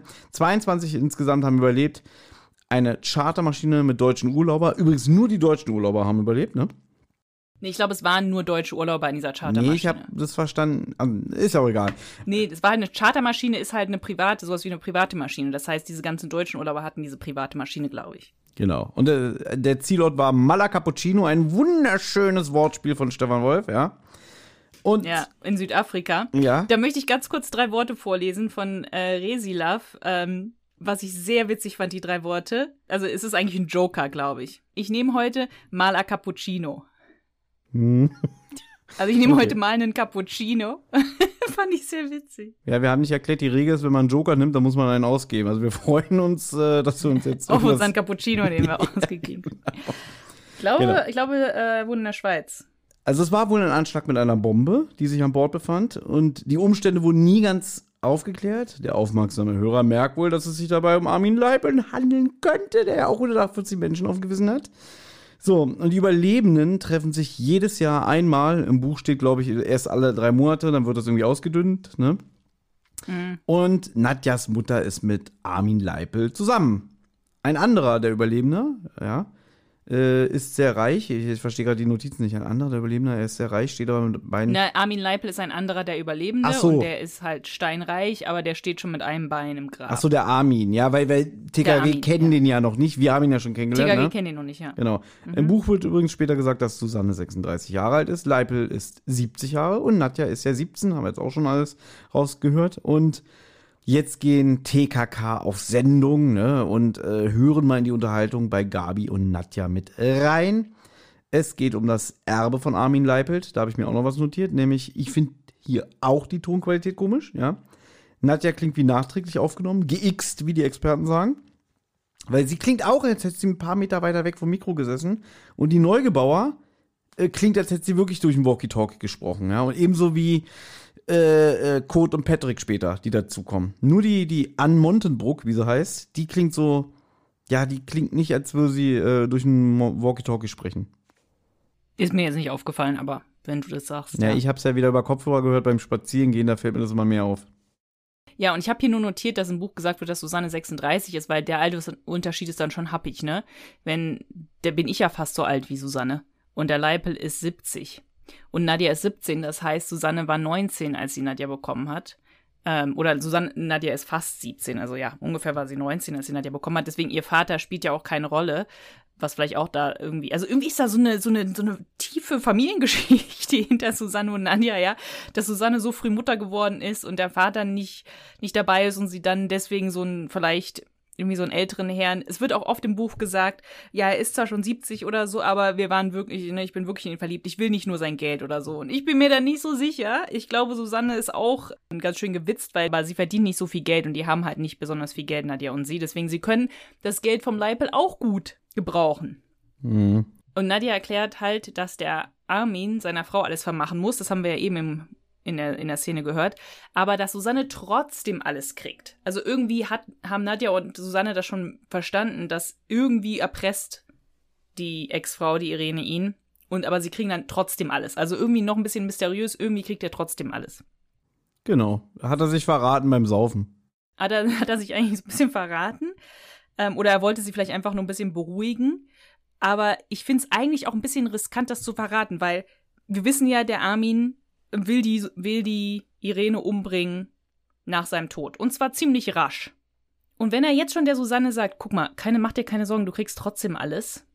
Und dann eine Woche nach seinem Tod stirbt die Irene ähm, beim Schwimmen, kann sich Susanne doch denken, okay, das hat der Armin irgendwie eingefädelt. Ja, aber dann wäre sie vielleicht doof, äh, damit an die Öffentlichkeit zu gehen. Vielleicht wäre sie dann geschockt, weil sie ihm das niemals zugetraut hätte oder was weiß ich. Aber ja, ich meine, sie hält ja auch nicht viel von dieser Frau, wie wir später erfahren. Zu Recht, ja. Da passiert ja noch so einiges. Lass uns mal nicht so vorbrechen, ne? Deswegen. Okay, Ja. okay. Na, ich finde einfach, ich glaube einfach, Susanne ist auch nicht so eine nette, so ein netter Mensch, wie man denkt. Ich glaube, Susanne und Nadja sind beide auch, haben auch ein bisschen psychopathische Tendenzen. Deswegen, dass der Armin denkt, ja, wenn ich das erzähle, das, der wird das nichts ausmachen, zeigt eigentlich auch einiges. Und Nadjas Persönlichkeit gleich auch. Aber gut. Heute interpretierst du ganz schön viel in die Handlung hinein, fällt mir auf. Also, ja. äh, merkt man, wenn man das auch das Buch mal liest, ne? Und so zwischen den Zeilen liest, was da auch so alles weggefallen wird. Ne? Ich weiß ja nicht, wie, wie die Susanne im Buch beschrieben wird. Im Hörspiel haben wir ja gar nicht so viel von ihr. Und das, was er erzählt, hört man ja nicht aus, aus Gründen. Und das werden wir auch erzählen, warum, ne? Weil er ein sehr lauter Geräuschpegel ist. Aber kommen wir erstmal zu einem anderen, ich sag mal in Anführungszeichen, Highlight, ne?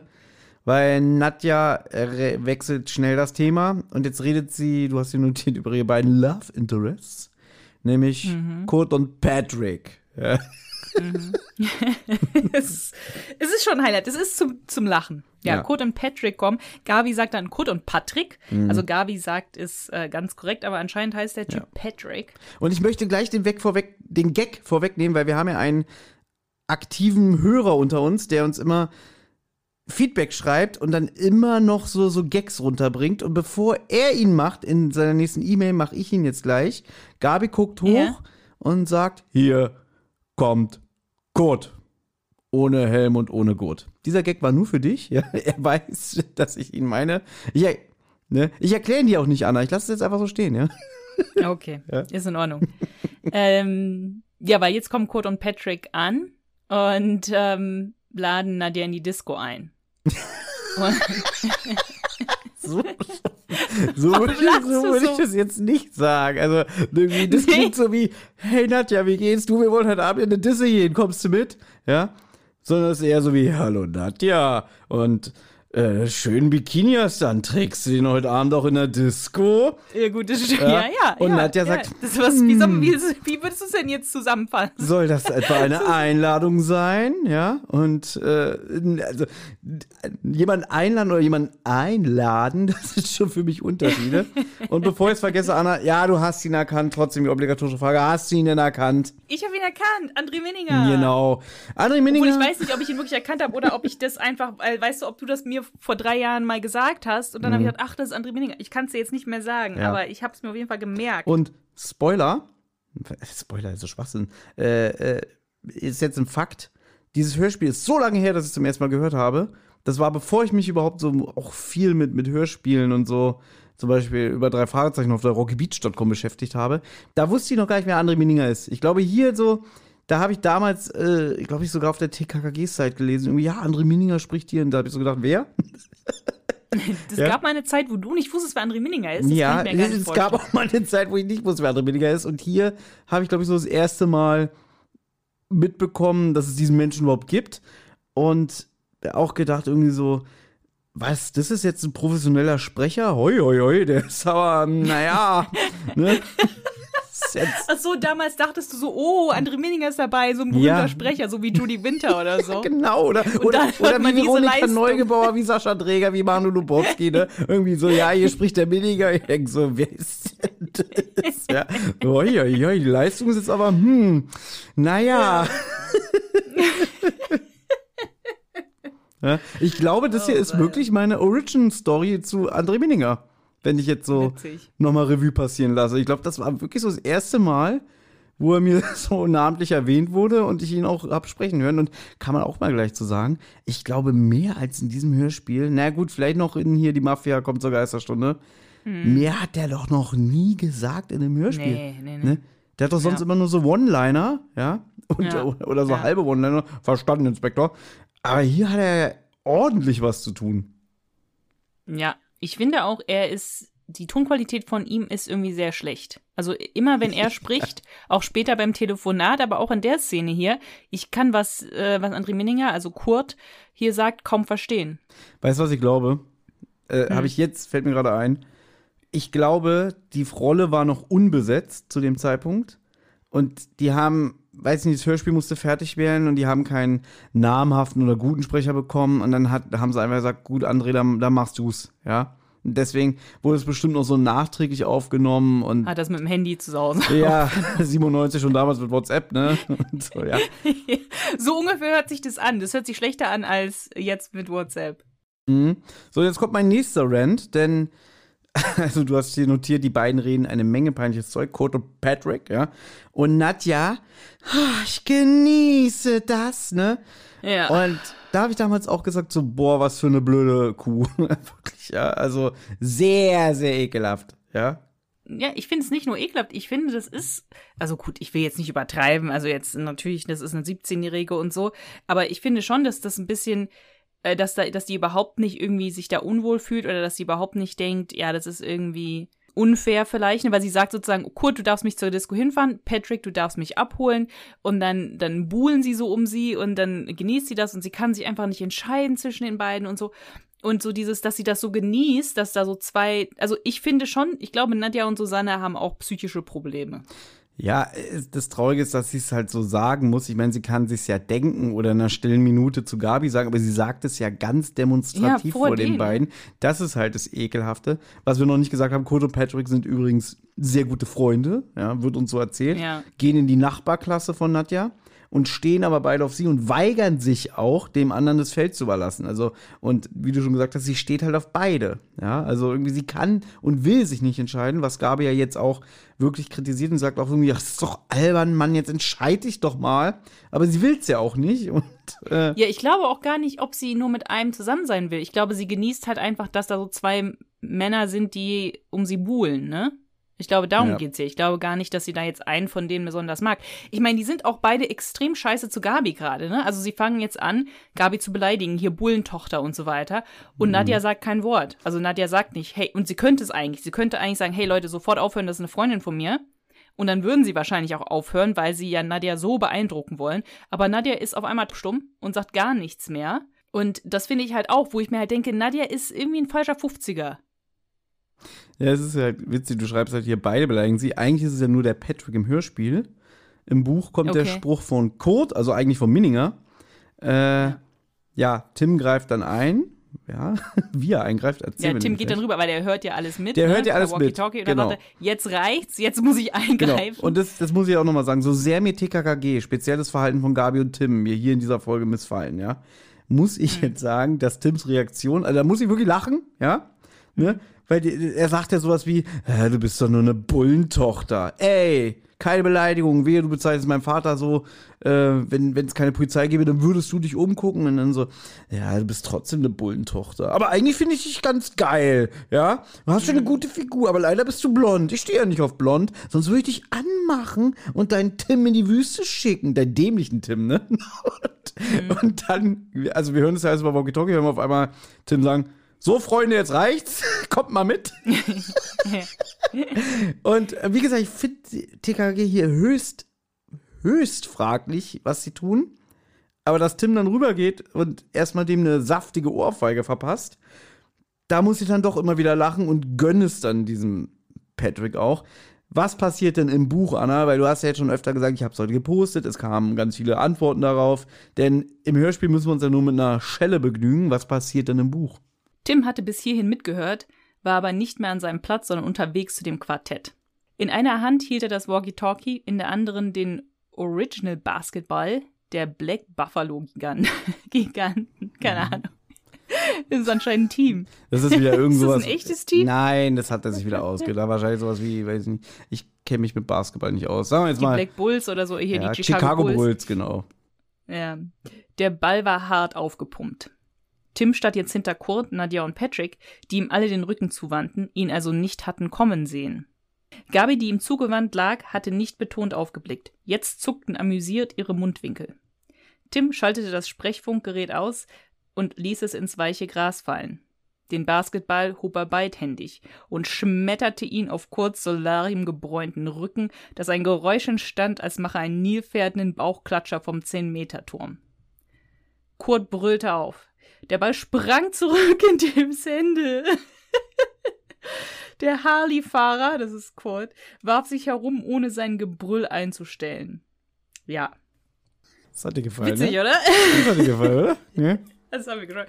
Und dann dieses Hammerbild, das ich gepostet habe, ist wirklich, Mhm. ähm, es ist wirklich, es ist Comedy eigentlich. Also, äh, und dass, dass der Ball, jetzt stell dir mal vor, du, du, du, hält, du schmeißt einen Basketball auf den, auf den Rücken von jemandem und der Ball schnell zurück, so als würde es ihn auf den Boden prallen, weißt du? Mhm.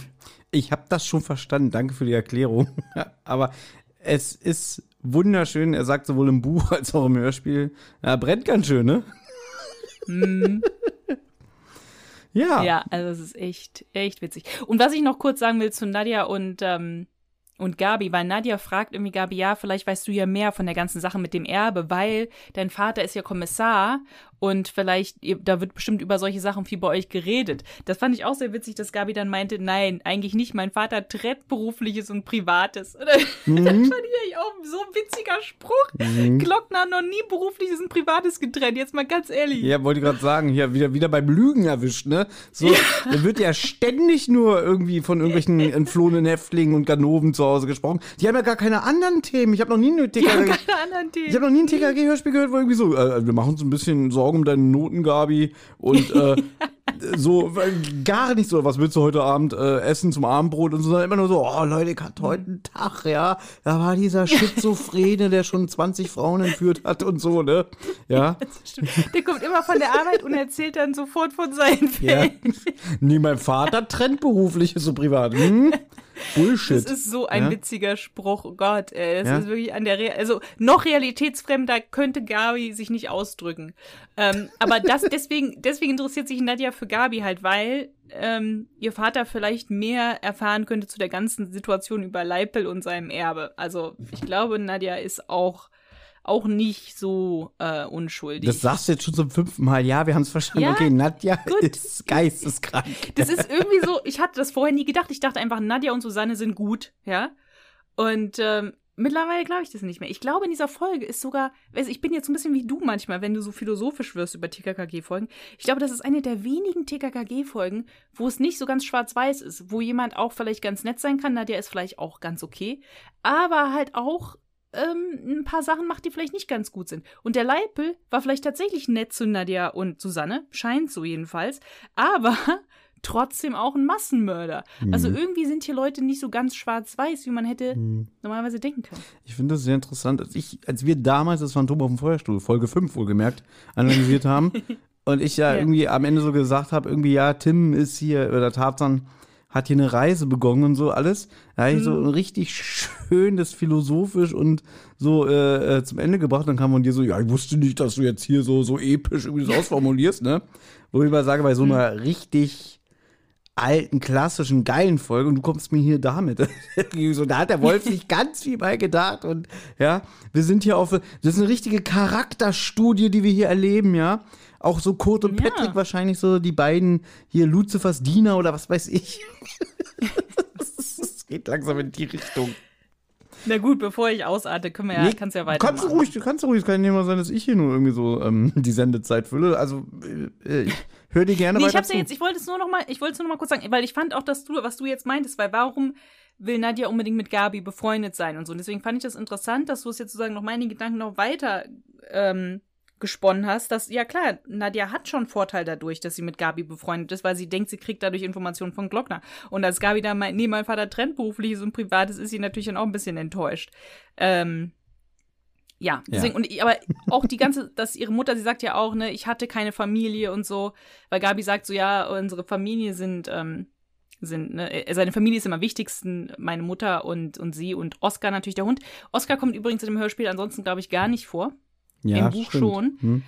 aber im Hörspiel wird, also da, glaube ich, ist das einzige Mal, dass der Name Oscar fällt. Ähm, und dann sagt Nadja ja auch, ähm, ja, ich hatte sowas nie in der Familie. Es sind nur Mutti und ich und sonst, sonst niemand. Also da ist ja auch irgendwas in Susannes ähm, Geschichte los äh, das vielleicht nicht ganz so rosig war.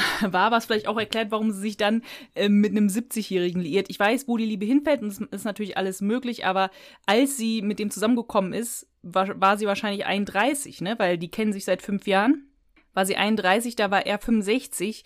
Es ist natürlich möglich, ich will da überhaupt nicht wertend sein, aber dass auch immer gesagt wird, naja, sie hatte aber kein Geld und der Armin schon, ähm, naja, das, das deutet dann ja schon vielleicht auf eine andere Situation hin. Und ich vermute jetzt mal, dass der Armin sie noch nicht geheiratet hat, weil dann, glaube ich, wäre es rechtlich ziemlich schwer gewesen, alles der ähm, Irene zu vermachen, weil ich glaube, da musst du einen Pflichtanteil an die Familie, also an die Frau abgeben, weißt du? Ja oder? Ich kenne mich mit Erbrecht nicht so gut aus, aber weil sie sagt ja auch, wir wollten heiraten und so. Naja, warum habt ihr denn dann noch nicht geheiratet? Ja, ich glaube, weil der Armin sich wahrscheinlich gedacht hat, wenn ich die heirate, wird es rechtlich sehr schwierig mit dem Erbe, ähm, das der Irene abzugeben. Und jetzt weiß ich wieder, was ich vorhin sagen wollte, hab's dann aber vergessen. Äh, ich glaube, das ist in Deutschland so, du kannst gar nicht zum Beispiel Kinder, okay, der hat keine Kinder, aber ich glaube, du kannst gar nicht jemanden aus dem Testament komplett rausstreichen. Das geht nicht, weil ich habe nämlich einen. Ich glaube, es gibt Pflichtanteile. Genau, ne? genau, weil ich habe nämlich einen Kollegen, der hat mit seiner Tochter gebrochen. Also der sagt auch, die kann mir gestohlen bleiben und so alles, ne? Das ist relativ schwierig. Ich will da jetzt auch gar nicht ins Detail gehen. Aber ich habe, ich mache immer so einen Gag zu dem irgendwie. Ich sage immer zu dem irgendwie, hey komm, ich bin doch ein, wie ein Sohn zu dir, den du nie haben wolltest oder so, ne? weißt du? Und äh, wir machen mal den Gag, irgendwie schreib mich doch mal dein Testament und so alles, ne? Und mhm. äh, ja, gib's doch lieber mir anstatt deiner Tochter. Und da hat er dann aber gesagt, na, ich muss ihr ja leider was geben. Ich kann das nicht. Ich muss, äh, weiß ich nicht, das sind irgendwie so 2000 Euro oder so. Wahrscheinlich jetzt nicht gerade wieder Müll, aber irgendwie so ein Pflichtanteil muss er ihr erben, weißt du?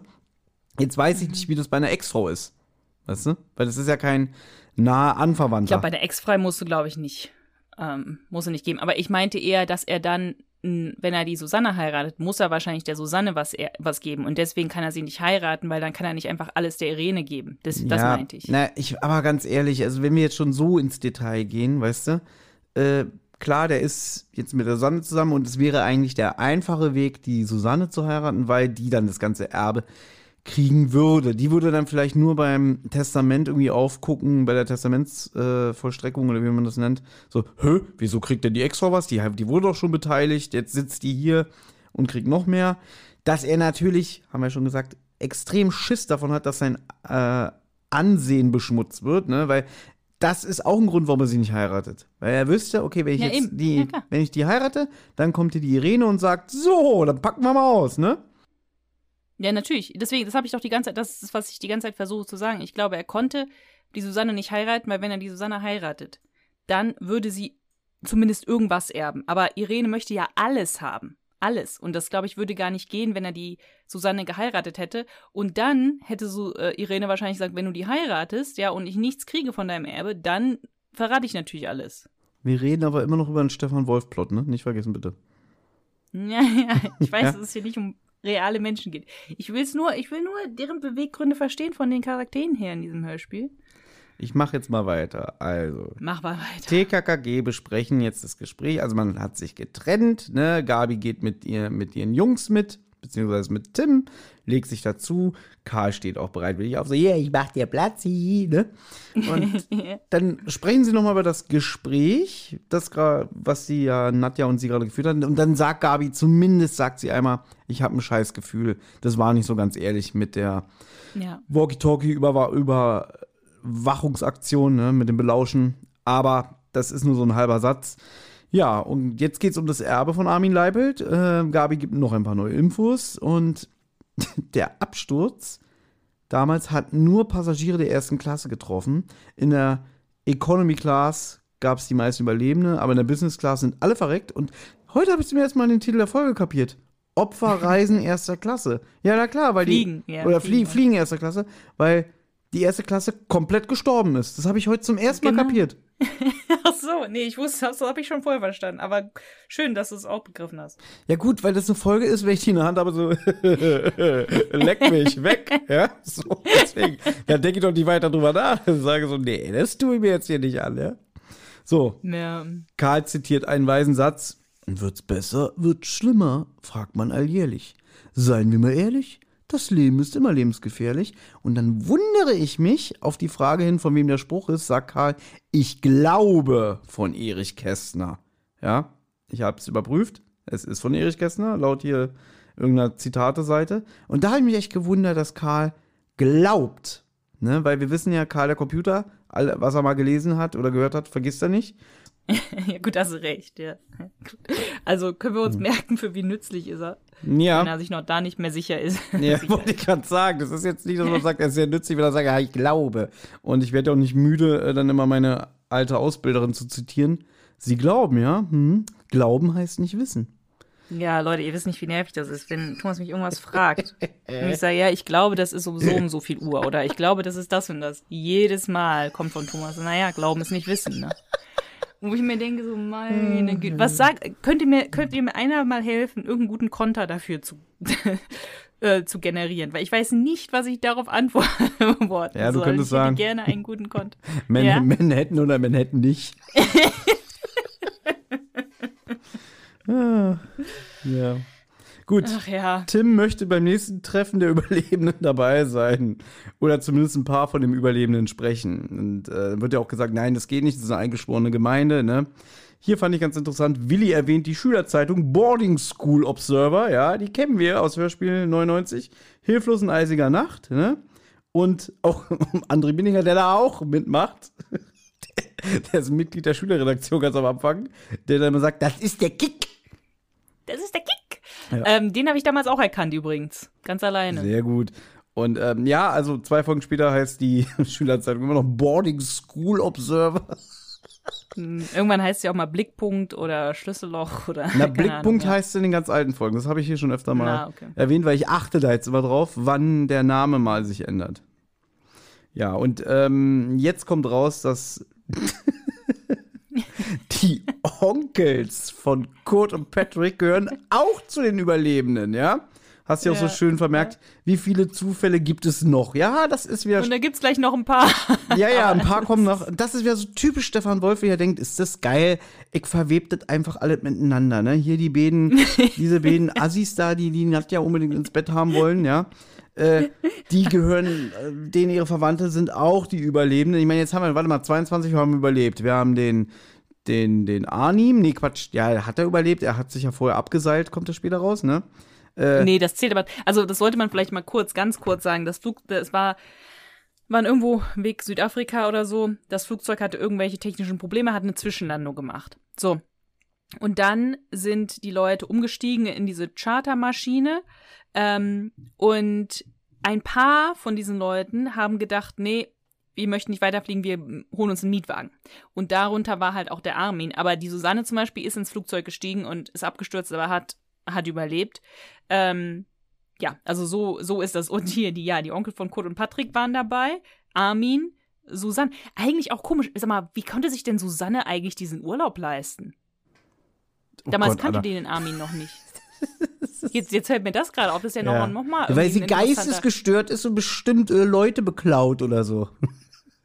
Ja, oder weiß ich nicht, aber ist doch interessant, oder? Nein, Wieso das ist mir Susanne da scheißegal. Wirklich. Das ist mir Ja, guck mal, scheißegal. Susanne allein in Urlaub ohne die Tochter ähm, und sie verdient nur ganz wenig Geld und haben eigentlich nicht so viel Geld und so einen Urlaub nach Südafrika und dann in so einer irgendwie so einer Chartermaschine.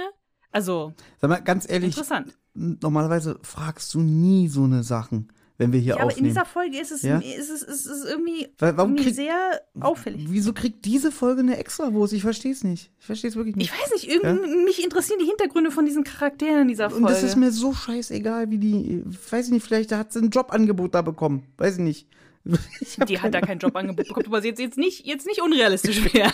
Ja, wirklich. Das gibt's nicht. Normalerweise, äh, Anna sagt mal zu mir, aber wir sollten schon unter zwei Stunden bleiben, wenn wir aufzeichnen. ne? Wir sind gleich bei anderthalb Stunden, wenn es so weitergeht. Und wir sind in, immer noch im Schwimmbad.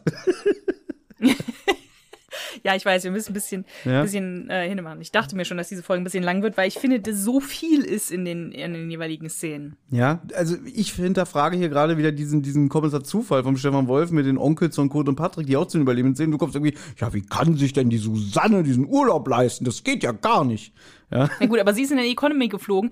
Eigentlich auch merkwürdig, die Onkel von Kurt und Patrick wären doch bestimmt auch in der ersten Klasse geflogen, weil das sind doch auch reiche Unternehmer. das stimmt. Das ist jetzt endlich mal ein Punkt, wo ich sage, hast du recht. Warum haben die überlebt? Endlich, danke. danke. Ja, oder die sind auch irgendwie, äh, wir müssen es dann, sind auch mit dem wir müssen mit, es denn jetzt Auto. erzählen, da, sp- weil sonst ist es immer blöd Okay. zu sagen später, weil die besuchen ja später die Susanne und die sagt dann, es gab eine Zwischenlandung und dann wurde festgestellt, dass irgendwas am Fahrgestell nicht gut ist.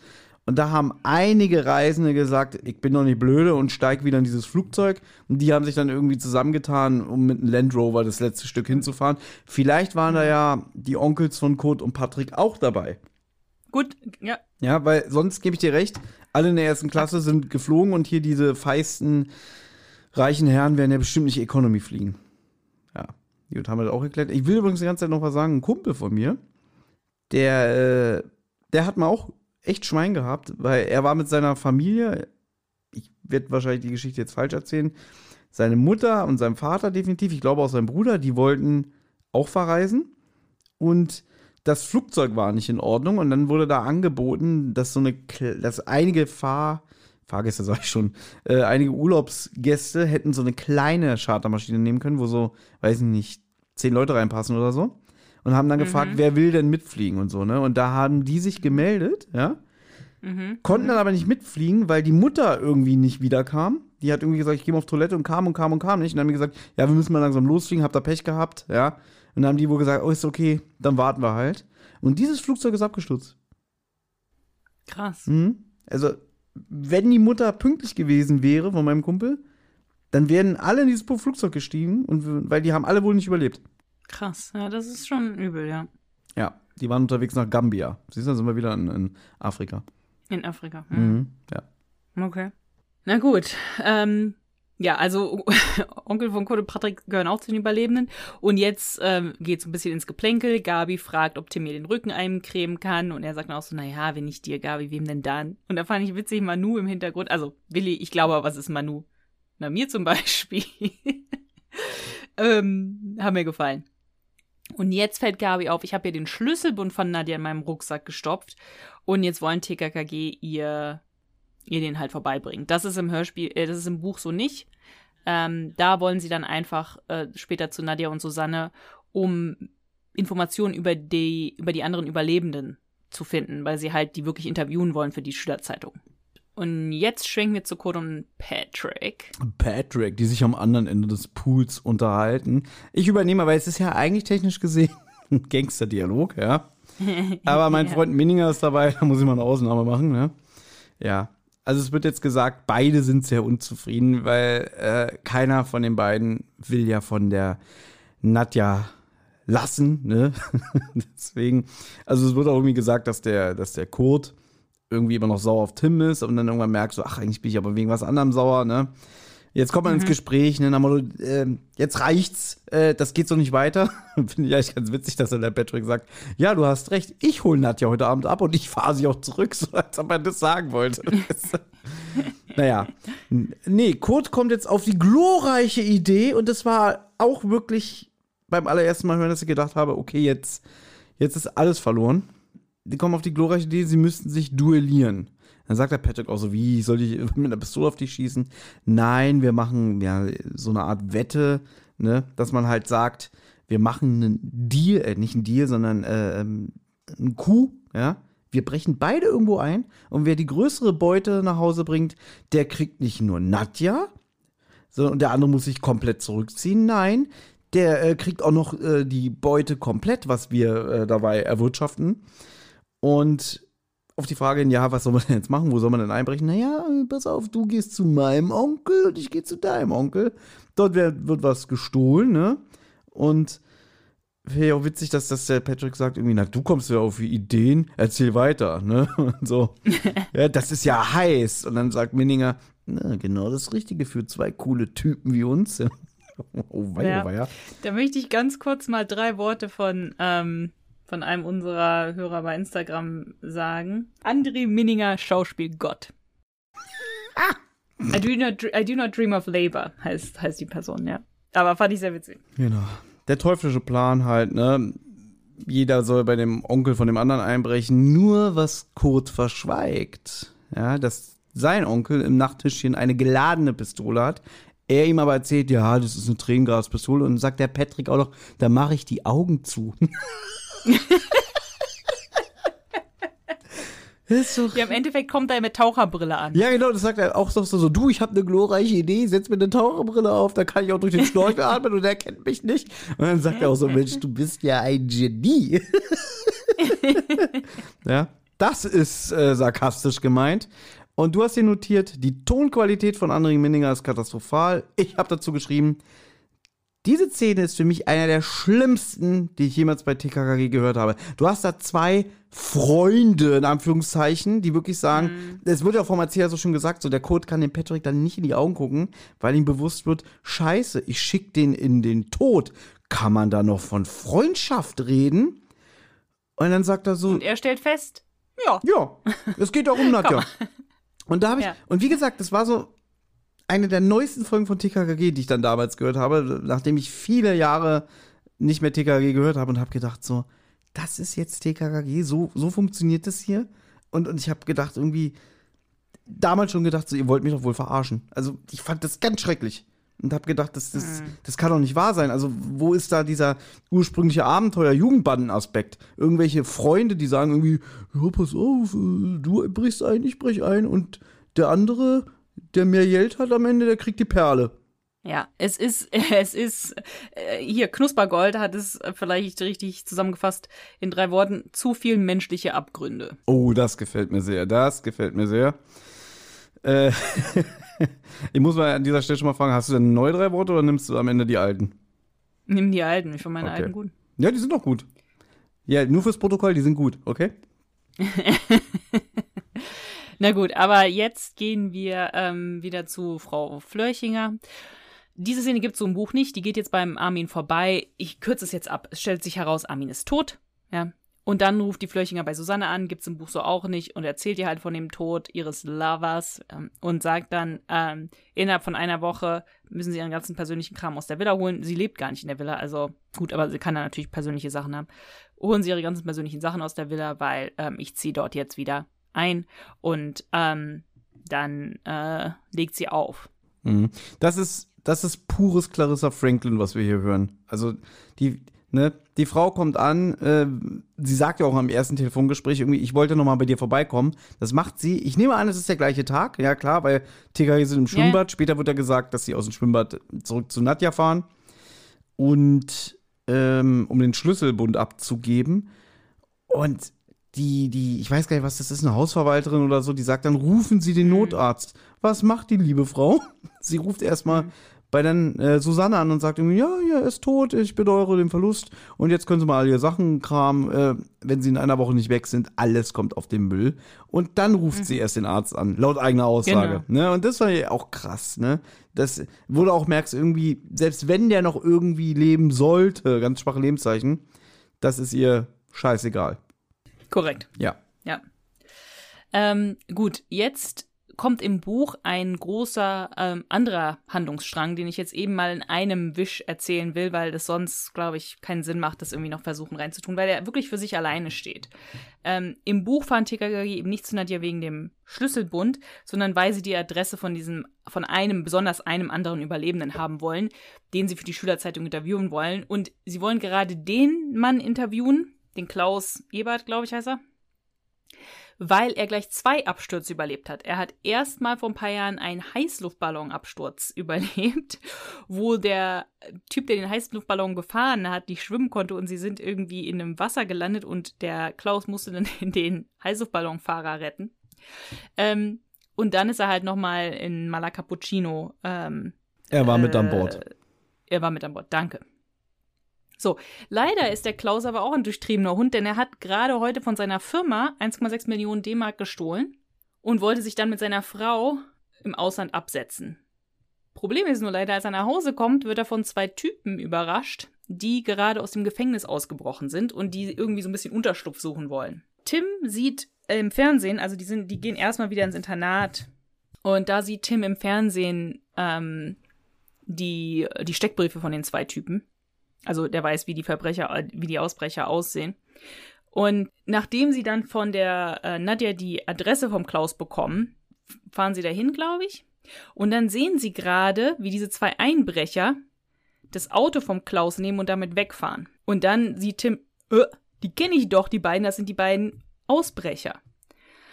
Und dann es geht wirklich lang. Also es ist wirklich, wirklich ein großer Teil des Buches ist dieser Handlungsstrang, der mit den ganzen anderen Kram nichts zu tun hat. Das einzige, was, was damit zusammenpasst, ist, dass der Typ auch einer von den Überlebenden ist. Aber der hat nachher nichts mit Armin Leipel zu tun, der hat nichts mit Irene zu tun, der hat, der hat wirklich mit niemandem sonst was zu tun. Also ich bin froh, dass es rausgestrichen worden ist, weil es, es tut nichts zur Handlung bei. So, Tim verfolgt dann die beiden auf dem Rennrad. So, das äh, wollte ich mal eben vorlesen, weil das ist auch wieder, das ist so das, was ich äh, dann, dann ganz, ganz mag. Der BMW hielt. Tim wurde von einem Jeep überholt. Der Wagen schob sich zwischen ihn und die Ausbrecher. Besser konnte es nicht kommen. Tim hatte sich das BMW-Zeichen eingeprägt. Wohin wollten die beiden? Wo würden sie mehr auffallen, in der Stadt oder im Umland? Hatten sie vor, sich erstmal in der Landschaft zu verkriechen, bis die Erinnerung der Menschen an die Fahndungsfotos verblasst war? Nächste Kreuzung. Der Jeep überholte den BMW mit mindestens 80 Stundenkilometer und brauste stadt, stadtauswärts. Tim streifte sein T-Shirt ab und knotete es um das Scheitelohr direkt vor dem Sattel. Die Sonne heizte auf. Auf nackter Haut war der Fahrtwind angenehm. Außerdem entstand für die Knackis der Eindruck, dass da ein Rennradler sein Training abspulte und zufällig denselben Weg hatte. Hinten am Sattel baumelt Tims grellrote Baseballcap. Er setzte sie auf. Sie erfüllt zwar nicht die Normen eines Sturzhelms, auch nicht die einer Tarnkappe, veränderte aber ein wenig das Bild des Verfolgers. So, aber ich fand nur witzig, dass er sein T-Shirt abstreifte und dann mit nacktem Oberkörper ähm, mit dem Rennrad unterwegs ist. Was? Und Autos überholt, die irgendwie fast 80 Stundenkilometer waren. So. Ähm, also der verfolgt die und dann täuscht er so einen Unfall vor, ähm, damit er sich dann von einer jungen Frau im Cabrio mitnehmen lässt. Die ist 30. Und dann sagt er, wir müssen diesen Wagen verfolgen mit diesen Ausbrechern. Und dann wird die Frau auf einmal ganz ähm, nervös und so und sagt halt, oh, das will sie eigentlich nicht, sie will eigentlich nichts damit zu tun haben und sowas. Und dann sagt Tim so, naja, sie können auch aussteigen und ich fahre, so mehr oder weniger. Und dann sagt sie so, du kannst, du hast einen Führerschein, der so, naja, kein Führerschein, aber ich weiß, wie mein Auto fährt, so mehr oder weniger. Und dann meint sie auch sehr, wie alt bist du denn wirklich? Ja, und dann sagt er halt, ja, fast 15. Also das ist diese Szene. So, und ich kürze das wirklich ab, weil es ist zu lang, aber im Endeffekt kommen diese Typen dem Tim und der Frau im Cabrio auf die Schliche und stellen denen eine Falle. Aber Tim hat schon vorher mit dem, mit dem Autotelefon Glockner angerufen. Das heißt, Glockner wusste, da ist was im Busch und der wusste ungefähr, in welche Richtung die fahren. Tim hätte sich nochmal melden sollen, fünf Minuten, kam aber nicht dazu. Aber Glockner hat schon Hubschrauber ausgesendet und dieser Hubschrauber findet Tim dann, weil während, äh, als die Typen denen auf die Schliche kommen, wird Tim im Kofferraum eingesperrt und er stickt fast. Also es ist ganz dramatisch beschrieben, äh, wie er nicht mehr atmen kann und so. Und äh, dann wird er aber per Hubschrauber, werden die Typen gefasst und ähm, dann kommt am Ende halt alles raus, dass Klaus seine Firma bestohlen hat, weil die, weil die Ausbrecher natürlich das Geld gefunden haben. Und Klaus wird äh, verknackt und die Einbrecher werden auch geschnappt. So. Ja, klingt mal wieder so nach einer Szene, wenn ich es gelesen hätte, dass ich denke so, meine Güte, du musstest wieder die Seiten irgendwie füllen, ne? dass du irgendwie auf fast 200 Seiten ein Buch kommst oder so. Ja, das, ja, so ein bisschen habe ich auch das Gefühl gehabt, wo ich denke, es muss doch gar nicht sein, das hat wirklich, also es ist einfach nur so wie so eine, so, so Tim, also es ist auch wirklich nur Tim, ne? deswegen wäre es auch fürs Hörspiel schlecht gewesen, weil die Rest von TKKG halt damit nichts zu tun haben. Die anderen von TKKG warten einfach und rufen, glaube ich, wollen Glocken anrufen, kommen aber nicht dazu. Irgendwie so. Ja. Und ich finde es gut, dass es fürs Hörspiel rausgenommen worden ist. Dafür wurden halt so ein paar Szenen reingeschnitten. Also zum Beispiel diese Sache mit, dass da Irene beim Armin ähm, auftaucht und er dann tot ist und sie anruft, das passiert im Buch nicht und so. Aber das finde ich gut, weil das dann, weil diese Szenen die richtige Storyline bisschen mehr mit Leben füllen. Mhm. Anstatt einfach noch so eine so eine extra Storyline da rein zu quetschen. Das steht ja auch äh, in der Rezension vom Hauke, ne, dass äh, ein ganzer Handlungsstrang fehlt glücklicherweise und fokussiert das Hörspiel mehr. Es gibt auch neue Szenen, die dann wahrscheinlich Minninger geschrieben hat. Also das äh, ja, erwähnt er hier auch positiv. Ja, ich finde auch die neuen Szenen, die neu geschrieben wurden, es fällt mir nicht auf, dass die nicht vom Wolf geschrieben worden sind. Also ich finde, die passen gut rein. Also die Sachen, die Irene sagt oder so, finde ich, passen gut. Was ich aber ganz interessant finde, ist, dass man hier ein bisschen mehr von Tim und Gavis Beziehung erfährt, beziehungsweise Gavi ist ganz schön eifersüchtig, ja. Im Hörspiel ist es ja immer so, Gavi ist nie eifersüchtig und nie irgendwie, weißt du, die haben ja nie Probleme in der Beziehung, ist mal alles super und so. Aber ähm, diese Frau, die ihm mit dem Cabrio da hilft, ja, die ist schon so ein bisschen sensibel. Äh, das finde ich eigentlich ganz witzig dass sich Gabi darüber ein bisschen aufregt, weil Tim sie dann ein bisschen tröstet und sowas, weil die wurde auch äh, von, von zwei Ausbrechern mit einer Waffe bedroht und so, ja. So, und dann sagt, er sagt sie, irg zu irgendwas sagt Tim so, nun lass mir doch mal meine, meine Brocken, also meine Brocken italienisch, er spricht ein bisschen italienisch. Und dann sagt Gabi, ich lass dir, was du willst. Von mir aus kannst du dich auch zu jeder fremden Frau in den Wagen setzen und sie dann trösten, wenn sie zum Schluss auf hysterisch macht. Tim hätte sich beinahe an der letzten Meeresfrucht verschluckt, an einem Stückchen Tintenfisch. Okay, ich muss es zurücknehmen, er hat anscheinend doch ein bisschen was gegessen hier am Ende. Ein bisschen, äh, bisschen Meeresfrüchte hat er gegessen beim Italiener.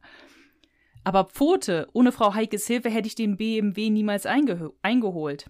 Ist völlig in Ordnung. Ich meine nur, wie die sich von dir trösten ließ. Als wir mit meinem Papi bei euch ankamen, hing die ja förmlich an dir. Sie hing nicht an mir, Pfote. Sie war fix und fertig, schlottert da vor Angst und wird sicherlich wochenlang Albträume haben. Immerhin war sie Geisel der Ausbrecher, wenn auch nur für 20 Minuten. Aber bei Zartbeseiteten zählt jede Geiselminute wie ein Tag. Und 20 Tage in der Gewalt dieses Verbrecher ist für eine Normalbürgerin ein Schockerlebnis. Heike Rembrandt hat sich zwar im Ganzen ganz gut gehalten, aber sie hat nicht deine Klassefoto. Kunststück, wer reicht an dich? Ich kenne kein Mädchen, keine Frau. Deshalb bin ich ja auch so äh, fixiert auf dich. Gabi lächelte lieblich und senkte die langen dunklen Wimpern, um sie dann wieder zu heben. Sie ist selbstsicher, dachte Tim. Selbstbewusst, modern, emanzipiert und wird von sämtlichen Typen mit Aufmerksamkeit verwöhnt. Aber wenn ich mal einer wildfremden Frau, die mich einen Teufel interessiert, tröstend in, den, in die Ohren hauche, kriege ich gleich eins auf den Hut. Eine schwierige Chose manchmal. Ja, und dass die beiden mal so intensiv über ihre Beziehung sprechen, das kennen wir nicht. Ja, jedenfalls nicht in den Hörspielen. Aber das klingt ja so ein bisschen wie ein Ärger im Paradies, ne? Mhm. Ja, hm. das wird dann auch nachher erwähnt Gabi nochmal. Interessant, ja, dass wir hier mal so ein bisschen, bisschen mehr in die Tiefe gehen. Ne? Also anscheinend äh, ist das ja wirklich das Buch schlechthin für dich. Ich merke schon, ne? Also ja, ist, äh, diese Charakterstudien, die hier betrieben werden. ja. Ne? So, wir bleiben jetzt mal wieder im Hörspiel oder wir gehen zurück ins Hörspiel, denn TKG fahren ja bei Nadja vorbei, um ihr den besagten Schlüsselbund wiederzugeben. Und vor Ort erfährt man von Armin Leipels Tod. Ja. Und jetzt kommt etwas, was ähm, ich musste auch gar nicht so viel in den Notizen ergänzen, so was so gewisse Dinge angeht. Ich wollte nämlich schreiben irgendwie, Alter, was für ein nerviger Hintergrund, ja, was, was die Geräuschkulisse angeht. Ja. Und ähm, Anna hat hier geschrieben, Susanne räumt die Spülmaschine ein, in Klammern, sehr nervig. Während sie jetzt über Armin spricht, da habe ich mir notiert, was soll ich sagen? Das mit der Spülmaschine hat mich auch extrem genervt. Und das müsst ihr euch vorstellen, das ist wirklich so, als würde man direkt daneben sein man hört das Geschirr klappern und die Frau ist dann noch so, der Armin, mein, mein Lebensgefährte, er ist tot. Und ähm, ja, also äh, dann doch so ein bisschen hier äh, nach dem Motto, irgendwie, jetzt hat sie ihn auch erwischt mit 70, ja. Gut, 70 ist kein Alter. Also wenn ich mit 70 sterbe, fände ich auch ein bisschen schade. Ähm, und sie sagt dann sowas wie, es steht kein guter Stern über den Leibniz. Erst damals der Flugzeugabsturz und jetzt das, ne? Aber das finde ich, da muss ich kurz einhaken. Es stimmt, dass 70 kein Alter ist, aber der Mann war herzkrank. Also der war nicht gesund, das war kein gesunder 70-Jähriger, sondern das war jemand, der hatte eine Herzkrankheit. Da finde ich es jetzt nicht, weil es steht kein guter Stern über den Leipels. Ich habe übrigens hier manchmal geschrieben Leipelz, aber er heißt eigentlich Leipel. Ja, du schreibst also, auch manchmal Susanne mit Z. Ja. Ach so, schreibt man nicht. Ja, Nein. stimmt. Ähm, ja, ja, sorry.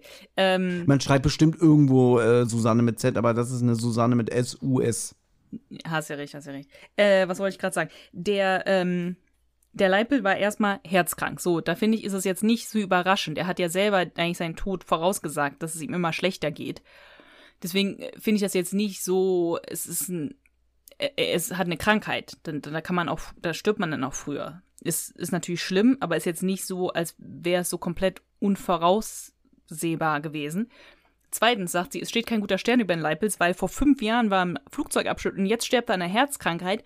Finde ich nicht so ganz, mit 70, finde ich jetzt nicht so ganz, dass irgendwie er so vom Schicksal wirklich gebeutelt ist. Ja, also, aber du darfst nicht vergessen, die Frau ist traumatisiert. Die hat gerade ihren Lebensgefährten verloren.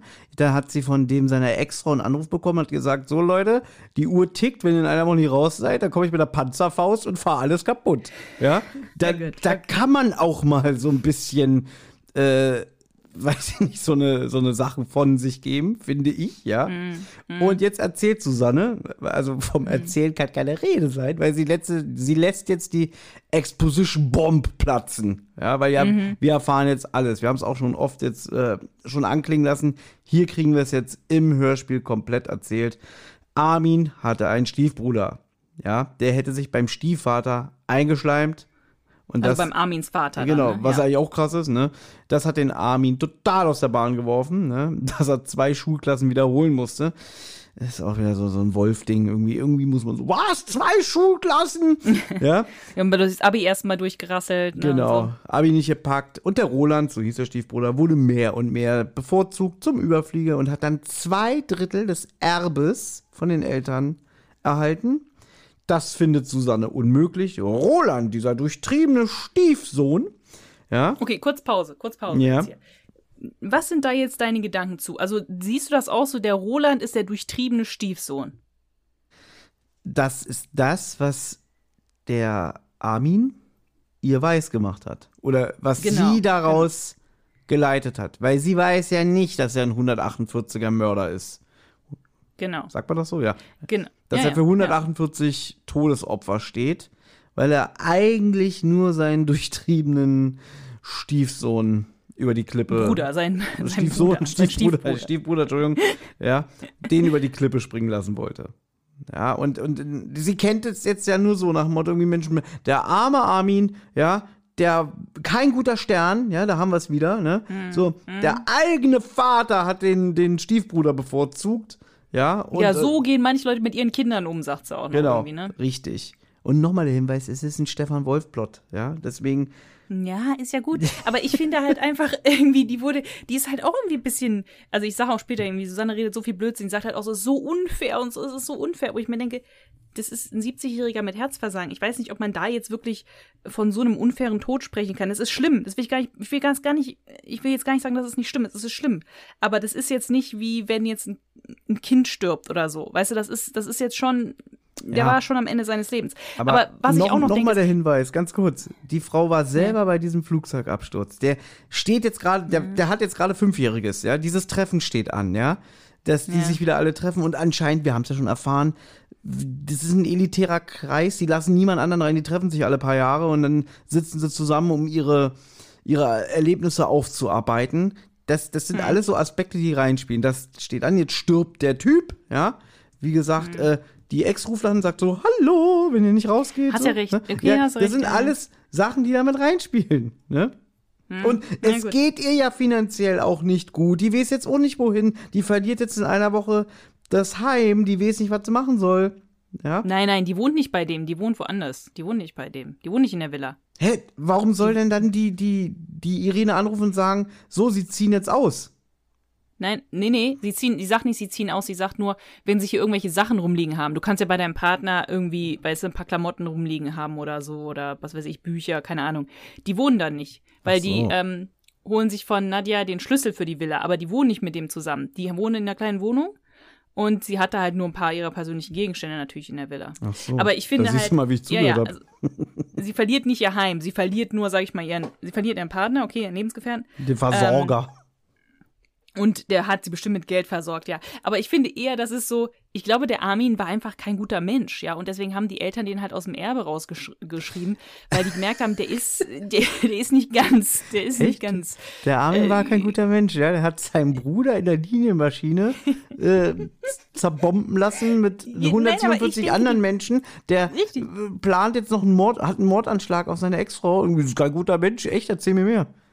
Ja, ich meine nur, ich glaube, die Eltern wussten es schon vorher, bevor den Roland umgebracht hat. Deswegen haben sie ihm halt kein nichts vom Erbe. Und ich glaube nicht, dass der Roland sich beim, beim Stiefvater eingeschleimt hat, sondern hat sich einfach ganz normal verhalten. Und der Armin war dadurch, dadurch so irgendwie aus dem Wind, ja, dass er dann halt tatsächlich irgendwie die Schule nicht gepackt hat und so und sich wahrscheinlich, weiß was ich. Aber ich glaube halt nicht, dass er so unfair behandelt worden ist von den Eltern, sondern einfach, dass er einfach kein guter Mensch war und die haben das gecheckt. Und die Susanne lässt sich so von dem irgendwie so Brain, so ein Brainwash sozusagen von dem, ja, dass er sagt, ja, der Roland, der durchtriebene Stiefsohn. Mhm.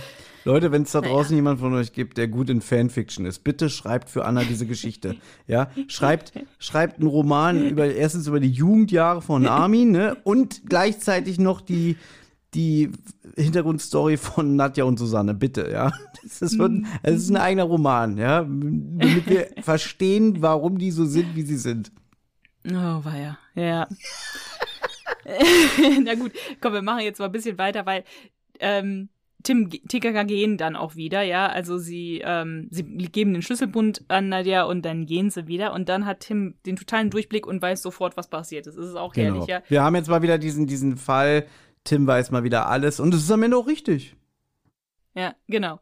Tim weiß sofort, Armin ist für den Flugzeugabsturz verantwortlich, damit er seinen Bruder umbringen äh, konnte und das Erbe kriegen konnte und hat halt die anderen Toten in Kauf genommen. Und ähm, ich finde halt witzig, weil Karl sagt dann auch irgendwie, naja, es ist aber schon ein bisschen krass und so, ne? Und wie soll er das denn angestellt haben? Und dann sagt er, naja, wenn Armin Leipel das technische Know-how besaß, war der Rest ein Kinderspiel. Mhm. Das fand ich auch herrlich. Seit wann ist es ein Kinderspiel, ein Flugzeug in die Luft zu springen? Ja, das ist einfach so ein bisschen um. Es ist wieder sehr konstruiert, es ist alles sehr einfach formuliert und man muss ja hier auch vorankommen, ne? Ich habe ja notiert, wenn Tim zum Anhalten auffordert, die fahren ja wieder mit ihren Fahrrädern weg, ja? Dann macht Gabi so ein Quietschgeräusch, so. Ja. Und das erinnert mich an die Fahrstuhlszene in Banditen im Palasthotel, wo Karl auch sowas macht. Ja? Wo die irgendwie im Fahrstuhl fahren und dann so. Macht er. Okay, ist mir nicht aufgefallen. Ähm, na gut, jetzt wird ganz viel von TKKG irgendwie spekuliert, was Armin alles gemacht hat oder machen wollte oder machen will und so. Aber das will ich jetzt alles gar nicht ähm, aufdröseln, weil ich es schon wieder vergessen habe. Aber Gabi denkt halt jetzt, okay, wenn die Leib, wenn die Ex-Frau vom Leipel jetzt alles erbt, dann will er sie vielleicht auch umbringen. Ja, also wollen sie morgen zu Frau Flörchinger, um sie warnen, um sie zu warnen. Richtig, also das Gedankenkarussell äh, dreht sich weiter, ne? weil das, das mit, dass er Leipel ähm, seinen Bruder umgebracht hat mit einer Bombe an Bord, ist jetzt Fakt, ja. Genau. Ne? Und dass die Irene. Weil er war ja Physiker, er war Physiker, deswegen wusste er, wie es geht und hm. dann ist ja alles ein Kinderspiel. So. Die nächste Szene leite ich kurz ein, weil wir hören den Erzähler und dann haben wir notiert, wunderschön, wie der Erzähler die Gedanken von Tim wiedergibt. Ich beziehe mich aufs Hörspiel. Mhm. Irene wohnt in einer noblen Gegend, auf gewohnten Luxus verzichten geschiedene Ehefrauen beileibe nicht. Warum sollte sie auch? Das denkt alles Tim, laut Erzähler. Ja. Muss ja nicht ihre Schuld sein, dass die Connection in die Hose ging. Meistens ja. ist es ja der Mann, der unerlaubt nach anderen schielt und auch grapscht. Haben wir nur notiert, herrlich dieses Vorurteilsdenken von Tim. Herrlich, herrlich, ja, also dieses, so, so, also wirklich man, man, auch noch so ein Aufreger in dieser Folge. Irgendwie so, ja, äh, es sind immer die Männer, dass, dass, dass eine Ehe kaputt geht oder so. Oder meistens. Und ich dachte, oh Gott, halt doch mal, mhm. halt dein Maul, wirklich, halt einfach dein dummes, fast 15 Ich fand's auch witzig. Maul. Aber es ist auch witzig, weißt du, wenn man es nicht so ernst nimmt, ist es witzig. Ja, ich sag ja auch immer wieder, äh, man soll TKG mit den Augenzwinkern sehen und so, aber hier ja. ist alles so Hanebüchen, ja. Nee, kann ich nicht. Kann ich nicht, sorry. Kannst du nicht? Hier nicht. Okay. Ja. Dafür ist es zu viel. Es ist zu viel krasse Sachen, mhm. die mich einfach stören. Na gut, wahrscheinlich hänge ich immer noch so ein bisschen an meinen ersten Eindruck von damals. Ne? Ich könnte ich könnte mich ja mal locker machen, ich Affe, ne? genau. Aber gut. Na gut. Aber jetzt am nächsten Tag stehen dann TKG vor Frau Flörchingers Haustür. Sie ist nicht da. Ihre Nachbarin weiß mehr. Ja, ich habe sie erkannt. Ich habe hier alle erkannt, Thomas. Ich mhm. habe sie erkannt, erkannt. Es ist Heike Dine Körting. Die auch wie aus dem Nichts erscheint, ne? Such ja. dir Frau voll Flöchiger. Ja. Was ich auch nicht so ganz verstehe, wenn sie vor irgendwie so einer Brucht vor, wenn sie, wenn sie halt auch in einem ziemlich großen Haus oder so wohnt, oder wohnt sie in einer kleinen Wohnung? Weil hier steht ja, Tim sagt doch, sie wohnt in einer noblen Gegend. Luxus wollte sie nicht verzichten, aber keine Ahnung. Wird nicht beantwortet, ne? Ich habe mir nur notiert, Frau Körting muss wieder als Sparmaßnahme einspringen, deswegen hat sie hier eine Sprechrolle, ja. Äh, stellt sich als die Nachbarin vor, ja, und sagt irgendwie, ja, Irene ist nicht da, die ist gerade in der Villa von ihrem Ex-Mann Armin. Und die freut sich so sehr, dass sie wieder im Pool schwimmen kann, weil die hat ja so ein Rückenleiden und ne, zwischen dem vierten und fünften Wirbel ist die Bandscheibe kaputt und Ja, bla bla. ja, ja, nee, Weißt du, du bist hier die ganze Zeit nur am Ausschmücken, ja, deswegen sage ich jetzt, äh, klar, natürlich sagt sie TKKG die Adresse, ja. Die machen sich dann auch auf den Weg, ne? Wo habe ich es mir denn notiert? Ich habe doch irgendwo noch was geschrieben, es ist weg. Es ist weg. Ich fand halt War vielleicht nicht so wichtig. doch, weil das ist nämlich witzig, weil die ja so schwärmen von diesem, diesem Pool, der da in der Villa irgendwie sogar im, im, im, im, im, Keller gebaut ist. Ein richtiges Badeparadies. Ja. Und dann sagt Tim sowas wie, ah, ich weiß, wo ich es mir notiert habe. Hier bei den, warte, warte, warte. Ja. Tim sagt dann zur Nachbarin, Frau Wenske heißt sie, ne? Ja, ein eigener Swimmingpool ist der reinste Luxus. Und Klößchen sagt im Hintergrund, ich weiß. ja. ja. Das fand Da ich gedacht, extrem witzig. Klößchen hat einen, ne? Ja, Wahrscheinlich. natürlich, dann. so Ich nach dem Motto irgendwie, dass, dass die reden so darüber, so, ach, so ein Pool ist schon was Geiles und, und der, der reiche Schokoladensohn im Hintergrund so, äh, erzähl mir mal was Neues. Das fand ich richtig Ja. witzig, so, ja, ich weiß. Da frage ich mich auch, ob der Manu das nicht einfach ähm, so hat einfließen lassen. Obwohl, ich weiß nicht, vielleicht steht es im Buch, habe ich jetzt schon wieder vergessen. Du meinst halt Ah, improvisiert. obwohl das mit dem, mit dem, mit dem Fußpilz hier, man, es sei man näht seine Freundin ein, das sagt im Buch Tim. Das sagt im Buch nicht äh, Willi. Passt auch mehr zu Willi, wenn ich ehrlich bin. Ja, das Ne, weil das so ein unsensibler Kommentar ist. Ja, ja. Na gut, jetzt, äh, ja, sie sagt ihnen die Adresse von der Villa und dann machen sich TKKG auch direkt auf dem Weg und Tim sagt halt, na gut, die Todesfalle muss ja dann in der Villa sein und ähm, beeilen sich dann, weil sie ein bisschen Panik kriegen. Und ich finde es Auch auch, ich will jetzt nicht schon wieder so viel reden, aber ich finde es auch ein bisschen merkwürdig, dass Frau Flörchinger selber nicht denkt, dass wenn der Mann ein Massenmörder ist und vor nichts zurückschreckt, dass er vielleicht auch sie dann umbringen wollen würde, liegt, liegt vielleicht nah. Aber Das wagt er nicht. Das wagt er nicht, weil sie genauso, so wie sie gegen ihm gegenüber so ihm ist, so nach dem Motto, irgendwie, ja, der, der ist so klein mit Hut vor mir und so, weißt du, ja. Ich meine, auf der anderen Seite, wenn sie clever wäre, ihr ist es ja scheißegal, was man nach dem Tod über sie sagt, ja. ja. Aber theoretisch, wenn ihr was zustoßen würde, sie könnte doch auch sowas wie einen Brief mit einer Botschaft hinterlassen, was weiß ich, auch, auch beim Notar, Ja. wo das dann rauskommt. Nach dem Motto, sollte Ja. mir irgendwie was passieren, bla bla, Ja. öffnen Sie bitte diesen Brief und so, ne? Also selbst, also dass sie da auch nicht so clever war, das zu sagen, aber okay, anscheinend ist sie nicht so clever, ne? Sie hätte auch sagen können, irgendwie, ja, und dann kriege ich dein Geld und darf ich wieder und bla bla bla. Und äh, ach übrigens, Armin, ja, nicht, dass du hier denkst, äh, ich habe mich nicht abgesichert oder so. Das ist so ein Puzzleteil. Na gut, dann würde die Folge nicht funktionieren. ja. Aber das wäre natürlich noch ein netter Aspekt, ne? dass sie noch sagt, so, und ich habe Briefe versteckt oder was weiß ich. Naja, bei Frau Flöchinger angekommen waren TKKG sie und berichten von dem Verdacht, aber ähm, ja, die interessiert das halt natürlich gar nicht. Ja, das kürzt jetzt sehr ab. Also es ist äh, auch so, so, wie TKKG sich hier benimmt. Also die kreuzen da jetzt auf und sie sind ja schon komplett im Bild. Es gibt keinen Beweis, ja? es gibt kein, keine Indizien, das haben sie sich alles zusammengesponnen. Leider haben sie am Ende Ja. recht, ja. Und deswegen Aber auch mit, der, mit dem Selbstbewusstsein, wie die da auftreten, sagen, wir wissen, dass das der Armin gemacht hat und wir wissen, dass sie das wussten. Und ähm, jetzt können wir ihnen helfen, aber nur, wenn sie es zugeben. Also es ist Richtig. echt, es ist, es ist, wirklich, also das Selbstbewusstsein würde ich auch gerne mal haben. Ja, und ich verstehe auch nicht, dass Tim jetzt hier so drauf ist, dass er sagt, Moment, wir können ja vielleicht irgendwie so einen Deal machen, so wir geben ihr Informationen und sie gibt uns die Informationen, die wir haben wollen, ne? Und da muss ich sagen, da ist ja äh, Karl nützlich, weil er nämlich auch Bedenken äußert und sagt irgendwie, Tim, die Frau ist gefährdet, ja? Dass nicht mal ansatzweise irgendwie vermutet wird, Moment, vielleicht wusste die wirklich nichts davon, ja? Und Tim sagt aber, nee, Ja. wir, wir gehen da jetzt Ja. rein und wir wissen ja schon alles. Vielleicht können wir das auch irgendwie zu unserem Vorteil nutzen. Also ja, wie du schon sagst, dieses Selbstbewusstsein. Und ich finde TKKG hier auch extrem unsympathisch, wie sie vorgehen. Ich finde witzig, weil ähm, irgendwie, ich weiß nicht mehr, was die Flörchinger sagt, aber irgendwie sowas, ja, okay, und wie habt ihr euch das zusammengesponnen oder so? Und dann sagt er, wir sind kriminalistisch und detektivisch geschulte Schnelldenker. Und dann sagt Judy Winter, das sieht man euch nicht an.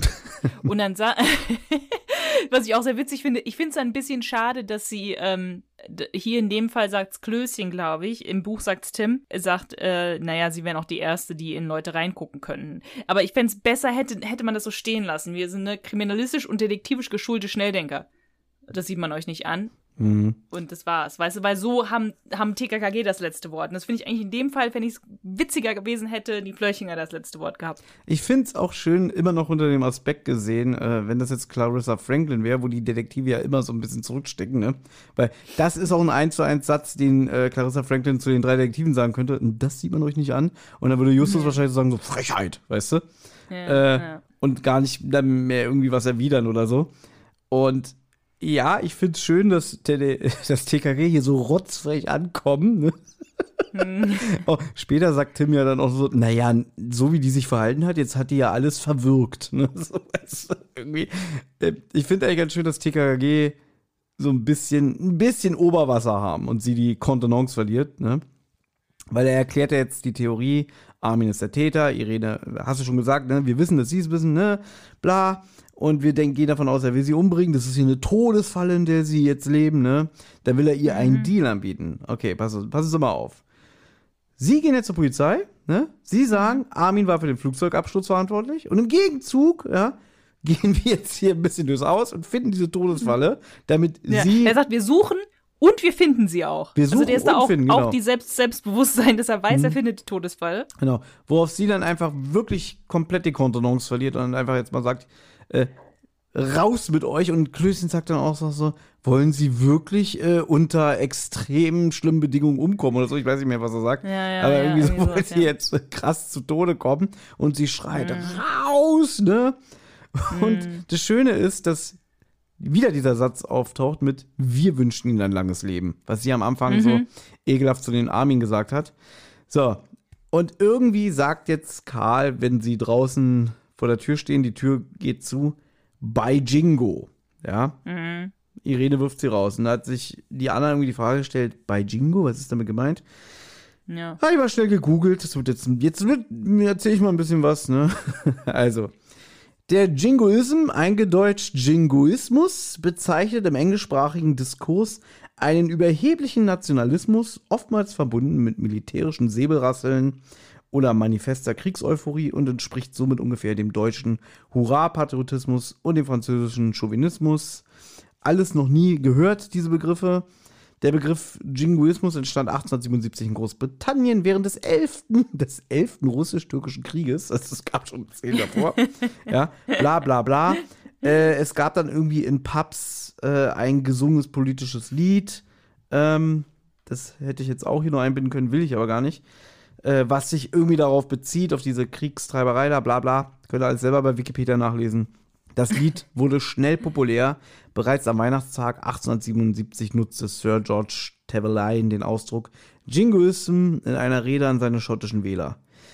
Der Ursprung der Bekräftigungsformel by Jingo ist nicht geklärt. Es könnte sich dabei um eine Verballhornung von by Jesus handeln.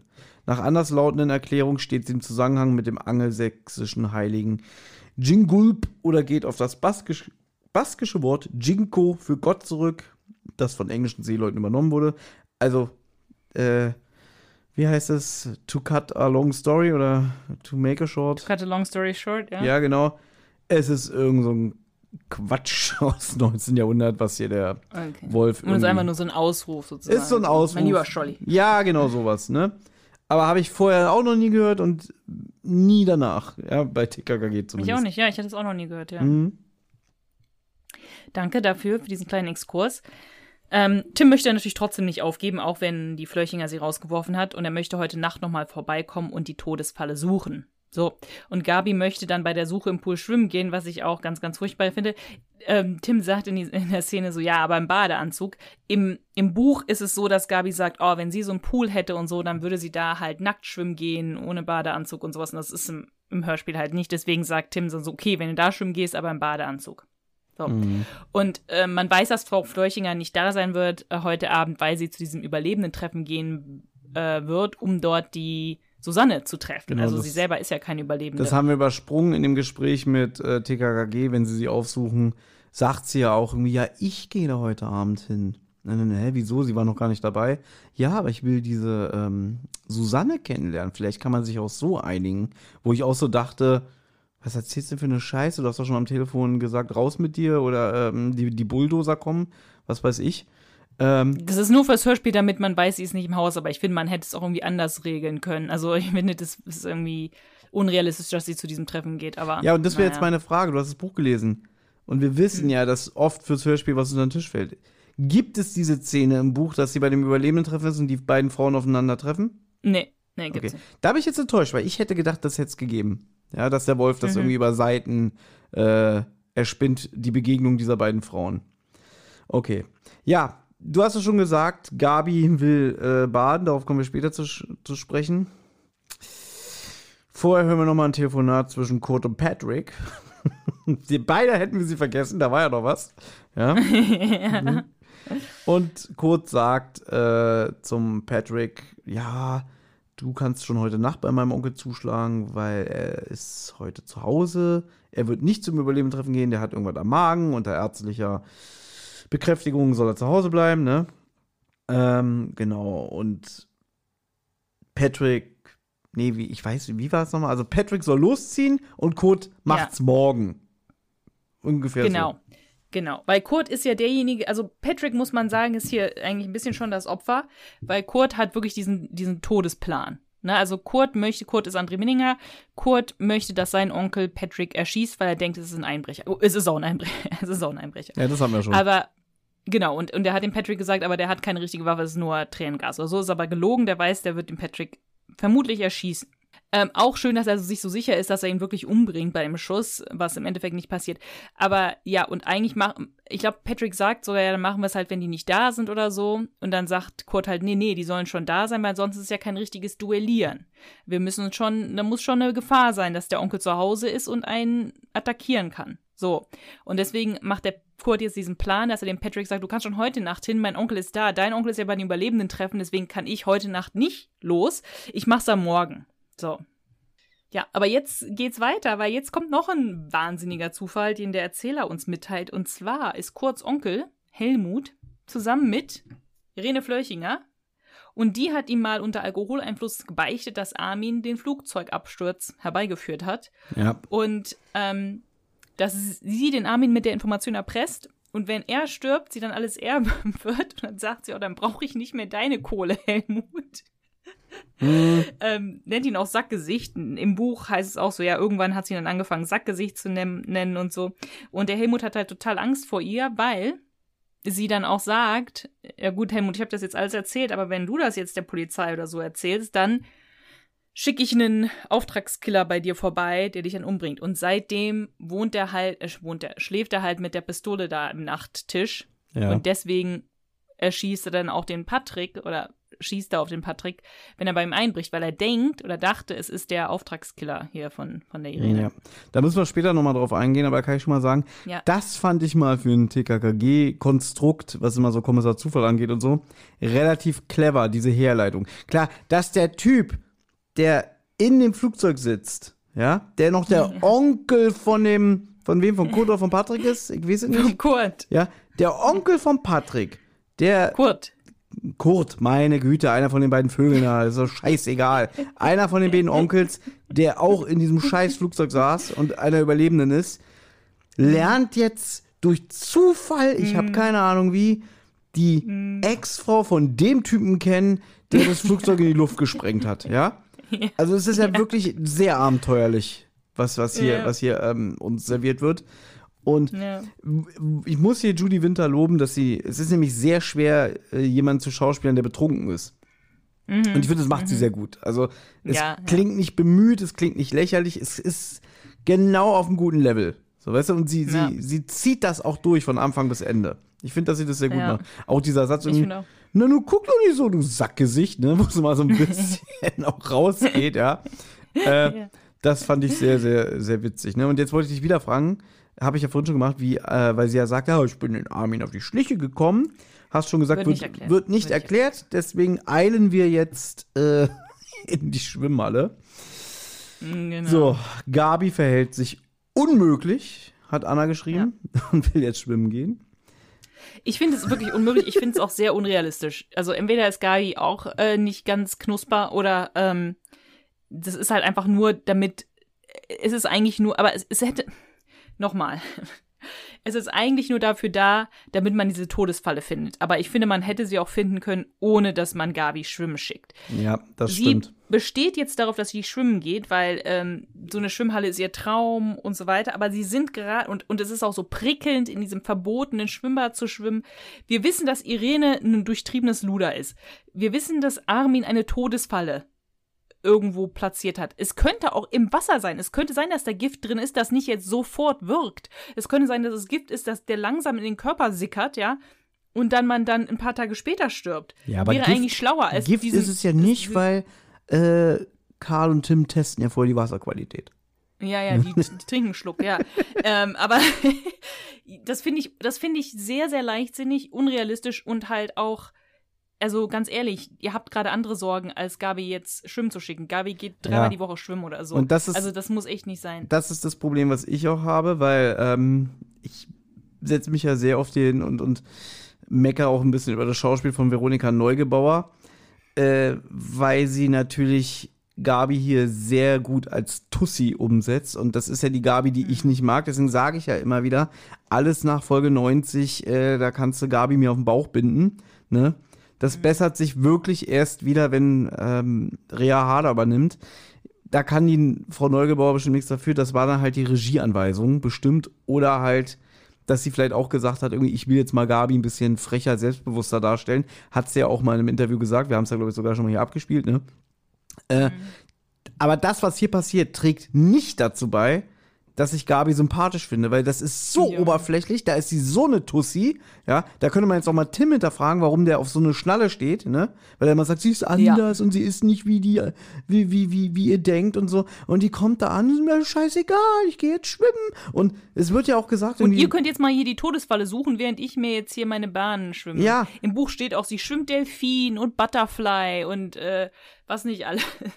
Ja, und das ist, wenn man ehrlich ist, du hast auch schon gesagt, es ist so konstruiert, damit die Handlung funktioniert, damit TKKG die Todesfalle vom Leibel finden und Gabi auch noch gleichzeitig in einer gefährlichen Situation ist, ne, weil dann oh Gott, ne, denn jetzt kommt's ja raus, da ist äh, so ein Brett, ja, das braucht nämlich die Irene immer für ihre Schwimmübung, für ihren kaputten Rücken. Und dann sieht sie es, ha, dieses Brett, das will ich auch, ich will einfach alles.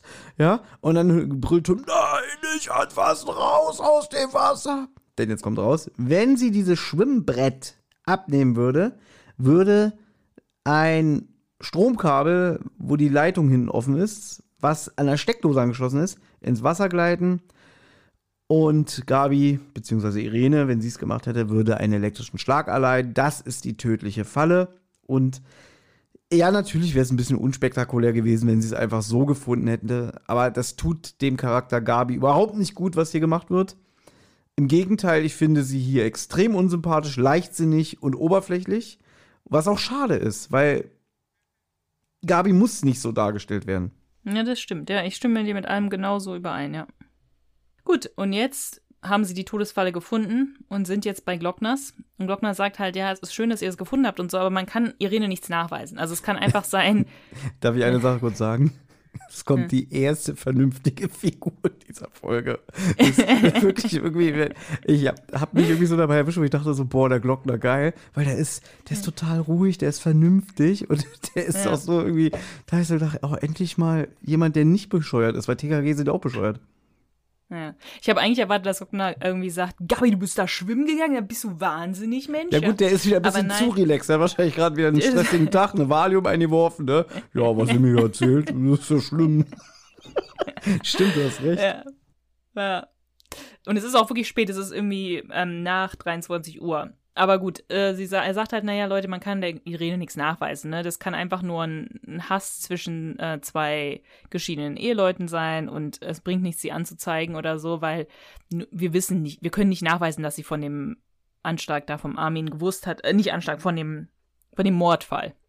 So, jetzt klingelt das Telefon und Ettel ist am Telefon. Halt, Ja. es ist Ettels erster Auftritt in der Serie. Ah, Ja. okay, das wusste ich nicht. Der kam Mhm. vorher nie vor. Und Normalerweise sagt er ja nicht mehr als zwei Wörter, ne? Irgendwie sowas wie kommen Sie, verstanden, Kommissar. Hier hat er deutlich mehr zu sagen als sonst. Und weil er wird ja auch nicht von billiger gesprochen, sondern von na, na, hast du ihn erkannt? Scheiße. Nee. Ich habe alle erkannt. Hm? Ich dachte, ich habe alle erkannt. Ettel habe ich nicht erkannt. Wer war denn Ettel? Ich gebe dir einen Tipp. Ah, okay, ist ein Scheiß-Tipp. Äh, Das sollte eine Kreissäge sein auf dem Schrottplatz. Titus? Ja, es ist Ah, hätte ich nicht ein- erkannt. Professor Dr. Andreas Beuermann alias Onkel Titus. Und ich finde, das macht Okay. er gut. Das, das ist irgendwie schön. Ich habe jetzt gerade irgendeine Bobcast-Folge gehört, ich glaube zum äh, verschwundenen Schatz. Und da gibt es eine Szene, wenn irgendwie belauschen Patrick, also der gute Patrick, der Ire vom Schrottplatz, und Bob Achso. äh, irgendwie so, so, so, so, so ein Gespräch über, über, über Funk. Und da hört man dann hier den Andreas Beuermann, wie er irgendwie sagt: So, ja, klar, zum Entern kommt an den Hafen und so. Und da sagt der Andreas Fröhlich irgendwie so: Ja, das war bestimmt wieder so eine Szene, da hatten sie keinen Sprecher für. Und dann hat Frau Körting bestimmt gerufen: Andy, komm mal runter.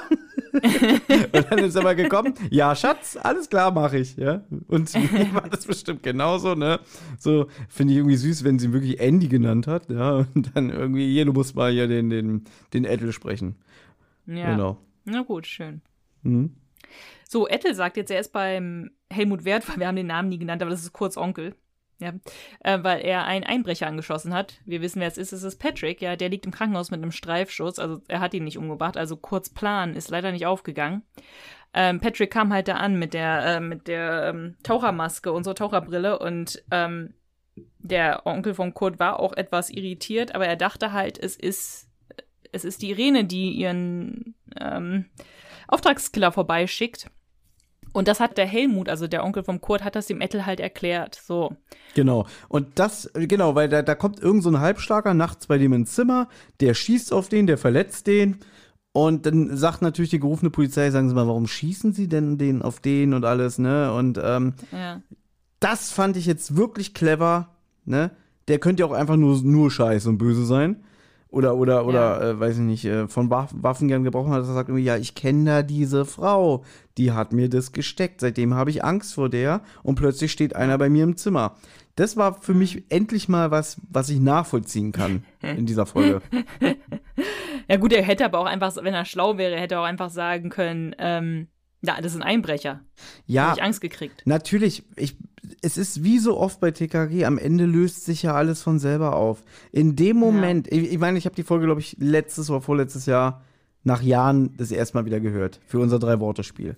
Und in dem Moment, wo ich höre, dass die Irene und der Onkel zusammensitzen und, und, und saufen, da habe ich so gedacht, so, ah, alles klar, jetzt, jetzt kommt die Auflösung. So, es, es löst Ja. sich von selber. Und da sind wir mal wieder bei dem Punkt, du brauchst TKKG eigentlich gar nicht. Was, was, was haben die denn? Nee, ganz ehrlich, Anna, was haben die denn beigetragen? Ja?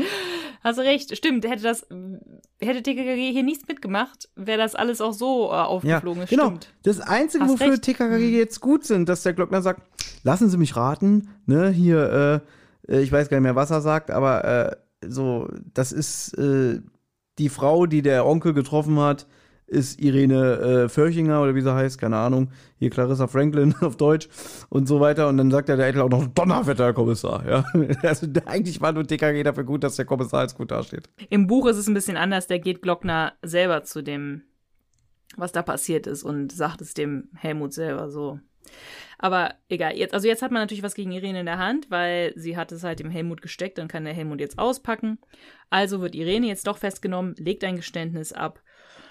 Und Patrick überlebt seine Verletzungen. Hier, Thomas einen kleinen Gag mit eingebaut. Ja, natürlich überlebt er die Verletzung, weil es war ja zum Glück nur eine Pistole und kein Bumerang. Darauf kommen wir dann in einer anderen Folge zu sprechen. Irgendwann. Na, überleg mal, also ein Bumerang ist ordentlicher. An, an, ja, da muss man in Zukunft äh, sein Essen aus der Schnabeltasse trinken, ja. Gut, aber jetzt versteht Patrick halt auch, dass Kurt es in Kauf genommen hätte, ihn umzubringen, ähm, um Manati alleine zu haben. Und Helmut muss sich zwar auch dafür verantworten, dass er auf den Patrick geschossen hat, aber ähm, er bleibt auf freien Fuß, weil man kann verstehen, warum er es gemacht hat. Susanne erbt jetzt nun ähm, Armin Leibels Vermögen und vermutlich entscheidet sich Nadja für Patrick. Äh, Gabi sagt nur, ja, wahrscheinlich entscheidet sich Nadja jetzt für Patrick. Stimmt, man weiß es, ich habe das so geschrieben und, und Thomas meine so sicher. Gabi geht laut Hörspiel davon aus, aber wir erfahren nicht, ob es auch so ist. Gut, aber Thomas wenn ich jetzt, wenn, nee, nee, nee, jetzt, jetzt, du hast die ganze Folge über hier so eine Theorie gesponnen, dass die Nadja Ja. nicht alle Latten am Zaun hat, dass die Mutter. Nee, du hast ja recht, deswegen ne? mein, hast ja recht, weil die hat ja nicht alle Latten am Zaun, deswegen kann es gut sein, dass sie immer noch sagt, oh nee, Kurt hätte sogar für mich gemordet, jetzt möchte ich ihn erst recht, hast recht. Ja, dass die wahrscheinlich sagt, ich werde auf Code warten. Ja? Ja, das kann gut sein, weil wir gehen jetzt davon aus, Gabi geht davon aus, wie ein normaler Mensch denken würde, aber es muss nicht so sein, dass es bei Nadja auch so zutrifft, ne? Ich bin eigentlich erst, nee, ich habe diesen Satz eigentlich geschrieben nach Motto, wenn jetzt die Nadja rausfindet, wie, ihr habt so eine Wette gemacht, ihr wolltet euch gegenseitig in den Tod schicken und ihr wolltet Leute beklauen und so, dass sie eigentlich sagt, äh, ich, ich, ich, ich mal, hol mir eine Unterlassungsklage, ihr dürft nicht mehr als 500 Meter an mich ran, ne? Aber jetzt nach deiner ganzen Theorie, ja, Ja. bin ich auch hier auf dem Dampfer, dass ich sage, die Nadja sagt, nö, der, der Code ist geil, ja. Der, ja, wie romantisch. Ja, der hätte sogar für mich gemordet. wie ich das genieße. Ja. Gut, aber damit ist die Folge vorbei. Und wir können zu unserem Fazit kommen. Und ich habe eigentlich so viel geredet. Ich sage nur ganz kurz. Wirklich ganz, ganz kurz. Mach, äh, erzähl. Die Folge ist absurd, ja, es ist wirklich an Absurditäten nicht mehr zu übertreffen, aber sie hat sehr viele gute Sprüche und es ist wirklich zum Schreien komisch. Und es macht Spaß, die Folge zu hören, sie ist unterhaltsam. Mein Fazit. Ich fange mal mit dem Positiven an. Judy Winter spielt gut. Judy Winter spielt herrlich böse. Judy Winter ist zum Kotzen, aber wegen dem Charakter. Deswegen, das ist wirklich das Positivste am Hörspiel. Ja, es gibt ein paar lustige Sprüche, es gibt sehr absurde Situationen, aber es ist alles wirklich, also ich finde, diese Folge ist eine Frechheit. Also, ich weiß nicht, wie ich sagen soll, weil ich will jetzt auch nicht irgendwie den Kommentaren lesen, irgendwie, ja, äh, weiß ich nicht, nur weil du vor 15 Jahren die Folge mal gehört hattest und äh, irgendwo gelesen hast, die Scheiße, dass du daran festhältst oder so.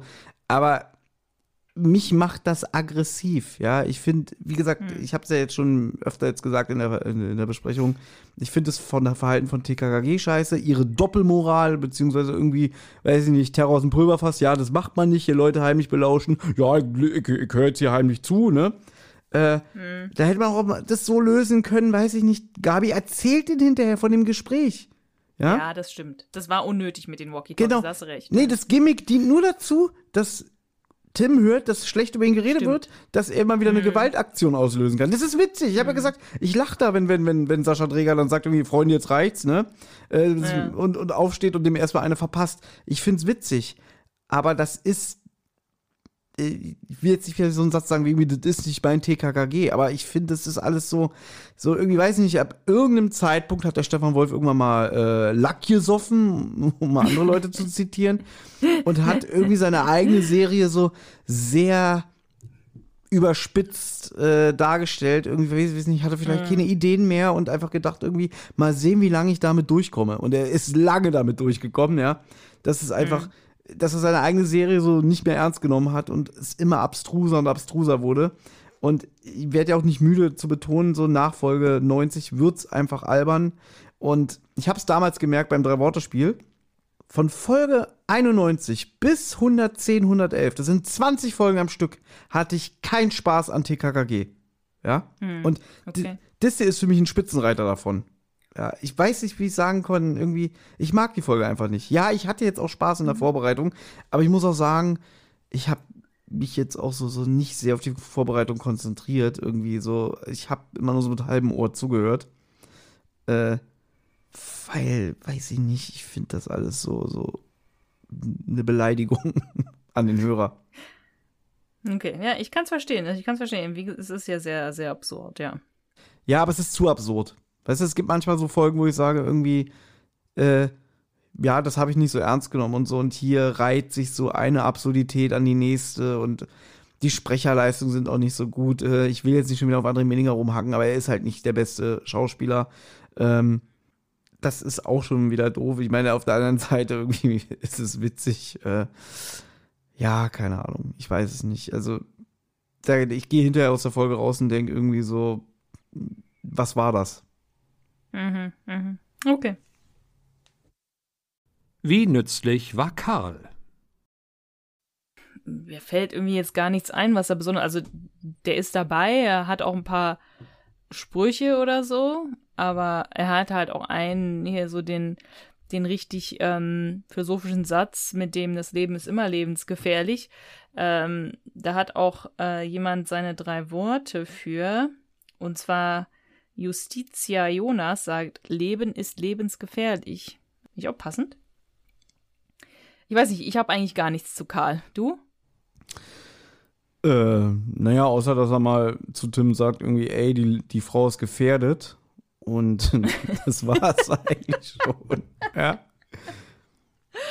Ja, das hätte man sich auch denken können, glaube ich. Aber ja, äh, aber recht, er ist mir auch nicht negativ aufgefallen. Es gibt ja manchmal so Sachen, wo ich sage, irgendwie, ja, Karl, hast jetzt stattgefunden oder nicht.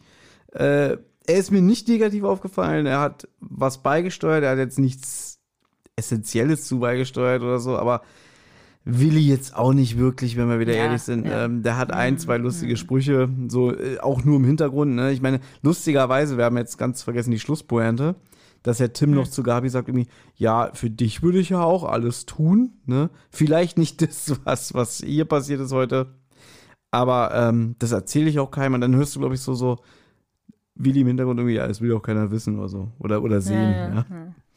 Keine Ahnung. Werden die sich wahrscheinlich abknutschen.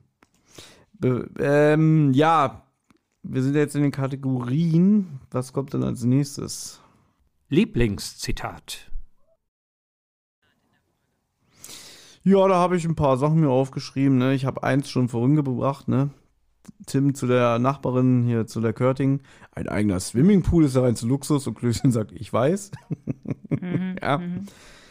Äh, ganz am Anfang sagt die Irene Flörchinger zum, zum Armin irgendwie, du bist ja wohl nicht recht bei Groschen. Ja, ja. Ist auch ein Buch nicht, habe ich gesehen, ne? Ich glaube, ich entscheide mich für, auch wenn ich es gar nicht so geil finde, aber weil schon wieder so, es steht für die Folge an Absurdität. Das sagt mhm. nämlich die Nadja, oh Mann, mein Maulwurf düst. Mm, stimmt, ja. ja. Das ist so ein TKKG-Spruch. Genau, das sagt sie nämlich, bevor Kurt und Patrick eintreffen. Und wenn ich mich recht erinnere, sagt es im Hörspiel sogar, äh, im Buch Gabi. Ja, ja, das kann sein. Mm. Ich grad, weiß ich gerade nicht mehr. Ja, und bei dir? Bei mir, ich finde, es sind sehr viele gute Sprüche dabei. Ich finde von Tim gut, ähm, wenn Armin Leipe das te technische Know-how besaß, war der Rest ein Kinderspiel aber ich entscheide mich für auch von Tim, wir sind kriminalistisch und detektivisch geschulte Schnelldenker. Äh, deswegen haben sie, sind sie auf diese ganze Theorie gekommen. Ja, aber nur mit der Kombi von der Irene, wenn sie sagt, das ja, ja, sieht man das sieht an. man euch nicht an. ja. Die drei Worte. So, bevor wir unsere drei Worte sagen, soll ich ein paar von den Hörern drei Worten sagen? Solange du da noch den Überblick hast, bitte.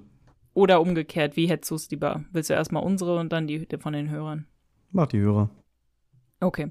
Also wir haben, ich habe ja am Anfang der Folge, habe ich gesagt, wir hatten irgendwie 37 oder so, wir haben mittlerweile äh, 46, deswegen ich kann nicht alle vorlesen, aber deswegen habe ich ja schon ein paar versucht in der Besprechung zu sagen. Aber ich freue mich, dass so viele mitgemacht haben. Also das freut mich immer, wenn, äh, wenn ihr mitmacht bei unseren äh, drei, äh, drei Worten.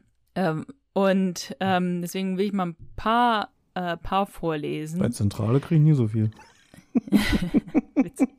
Karl Acker sagt nur fast bombensicher. Finelli sagt Malle, Cappuccino, Prost. Nein, ist gut, ist witzig, aber es ist irgendwie so ne? total. Ne? Es ist wieder absurd. Ja. Äh, Thomas äh, sagt ohne Spannung abgestürzt. Also er ist wahrscheinlich eher so deiner Meinung. Der ist Team Thomas, deswegen heißt er auch so. Genau. Hier, den Namen kann ich nicht aussprechen, sehr viele X, Xs in, der, in, der, in dem Namen, aber 22 Miningers Flugzeugbande. okay. Verstehe ich nicht, äh, aber ich super. ich auch nicht sogar. Weil da war 22 Überlebende gab und dann, äh, ja. Was hat das mit Mininger zu tun? Das verstehe ich. Keine Ahnung, aber ich fand's witzig. Ähm, Sarah sagt am Ende Karma.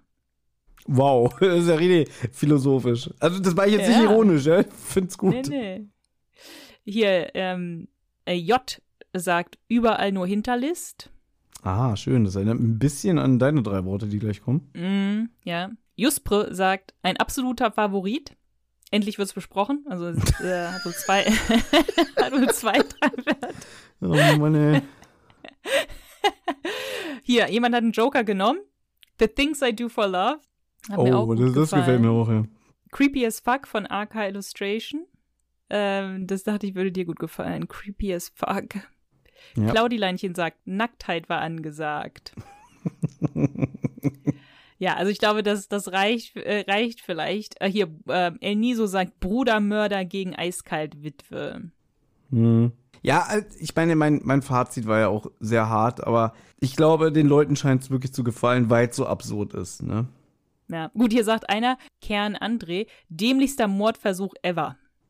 Ja. Der tote Serientäter von Pio. Ja, es ist, es ist, ich finde, ich finde, die Leute haben richtig gute drei Worte. Da Ähm, sind kreative Sachen bei. Ja, deswegen, Ja.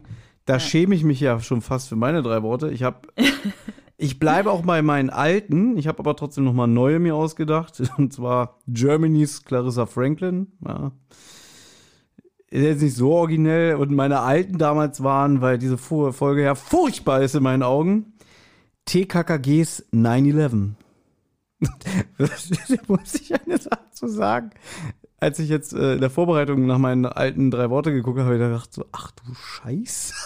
also ich war selber ein bisschen schockiert. Gleichzeitig habe ich gedacht so, ja, das passt zu mir. ja. Na gut, und meine waren, jeder will morden. Ähm, Ja. Weil der Armin gemordet hat, der Kurt will morden. Du musst es nicht erklären. Okay. Wir haben es verstanden. Ja? Ach ja, na gut. Gut. Ähm. Das Schöne ist ja, jetzt kann die Folge von der Liste gestrichen werden. Endlich haben wir das hinter uns. War auch ein bisschen länger. Ich bin gespannt am Ende, wenn ich die Folge selber höre, was im Schnitt übrig bleibt. Also, ich kann es euch jetzt mal Ich sagen. denke, das meiste. Auf meiner Uhr ist es jetzt 2 Stunden 27 und wahrscheinlich, wenn ich den Podcast höre, gucke ich so, äh, eine Stunde 50. Witzig. Was hat Anna denn alles geschnitten? Ich habe keine Ahnung. Aber gut, ich bin froh, dass wir, weil meine Mutter hat gefragt, ja, wie lange nimmst du denn so auf? Und ich meine, na, höchstens zweieinhalb Stunden. Und Ja. dann habe ich es ja gerade noch so geschafft. Das ist witzig, weil ich, als ich bei die 2 zu Gast war, das habe ich ja auch bei dir aufgenommen, ja. Ja, Da war ja auch die Aussage, ja, so zweieinhalb Stunden, es wurden vier draus. das- Ja, ja, ja, ja, das weiß ich. Das weiß ich. Ja, jetzt guck mal nicht so genervt, ja. Ja, du, du hast es jetzt wieder zum Thema gemacht, Thomas. Dann. Aber es ist doch nicht nervig, so witzig. So lustig. Ja, genau. Ja. Deswegen ist Ja, es manchmal schwer, sich kurz zu fassen. Es sei denn, man, man, man bespricht so eine Gurken wie heute. Ich, äh, da bin ich ja das nächste Mal wieder dran, ne? Eigentlich ja. Wie ich gerade eigentlich? Dachte, na, na, weil ich gerade dachte, hier mit dem Bumerang, das wäre doch jetzt eigentlich ein schöner Anschluss, wenn du hier schon so einen Teaser mit einbaust. Hm, Kannst du gerne fürs nächste Mal vorbereiten. Äh, ich Ja. brauche jetzt erstmal wieder was Bodenständiges, was Altes. na gut, Ja. okay. Aber ich bin mir auch noch, ich bin jetzt mal wie du, weil ich habe jetzt auch so viele Oh. Ideen, ja. Dass ich sage, Ja. einfach vielleicht wirklich eine ältere Folge oder vielleicht auch mal so eine Folge dazwischen. Da gibt es ein paar heiße Ja. Kandidaten. Ich weiß es nicht. Okay. Ich lese jetzt erstmal wieder ein schönes Drei-Fragezeichen-Buch. Na gut, aber ähm, war schön. Ich finde, es war ein schöner Start wieder zurück aus der kleinen Pause. Mhm. Und ich freue mich aufs nächste Mal. Alle klar, war schön Okay. gewesen. Ne? Tschüss, ich muss ins Bett, aber zum Glück habe ich morgen frei. Tschüss. Auf Wiederhören. Tschüss. Hey, Amigos, hier ist nochmal Tim. Die Abenteuer von Anna, Thomas und TKKG gehen in der nächsten Folge weiter. Wer bis dahin Feedback, Fragen oder auch einfach nur loblos werden möchte, kann das gern tun. Zum Beispiel per E-Mail unter tosendehollywoodschaukel at gmail.com, per Instagram unter at tosendehollywoodschaukel oder per Twitter unter tosendeh.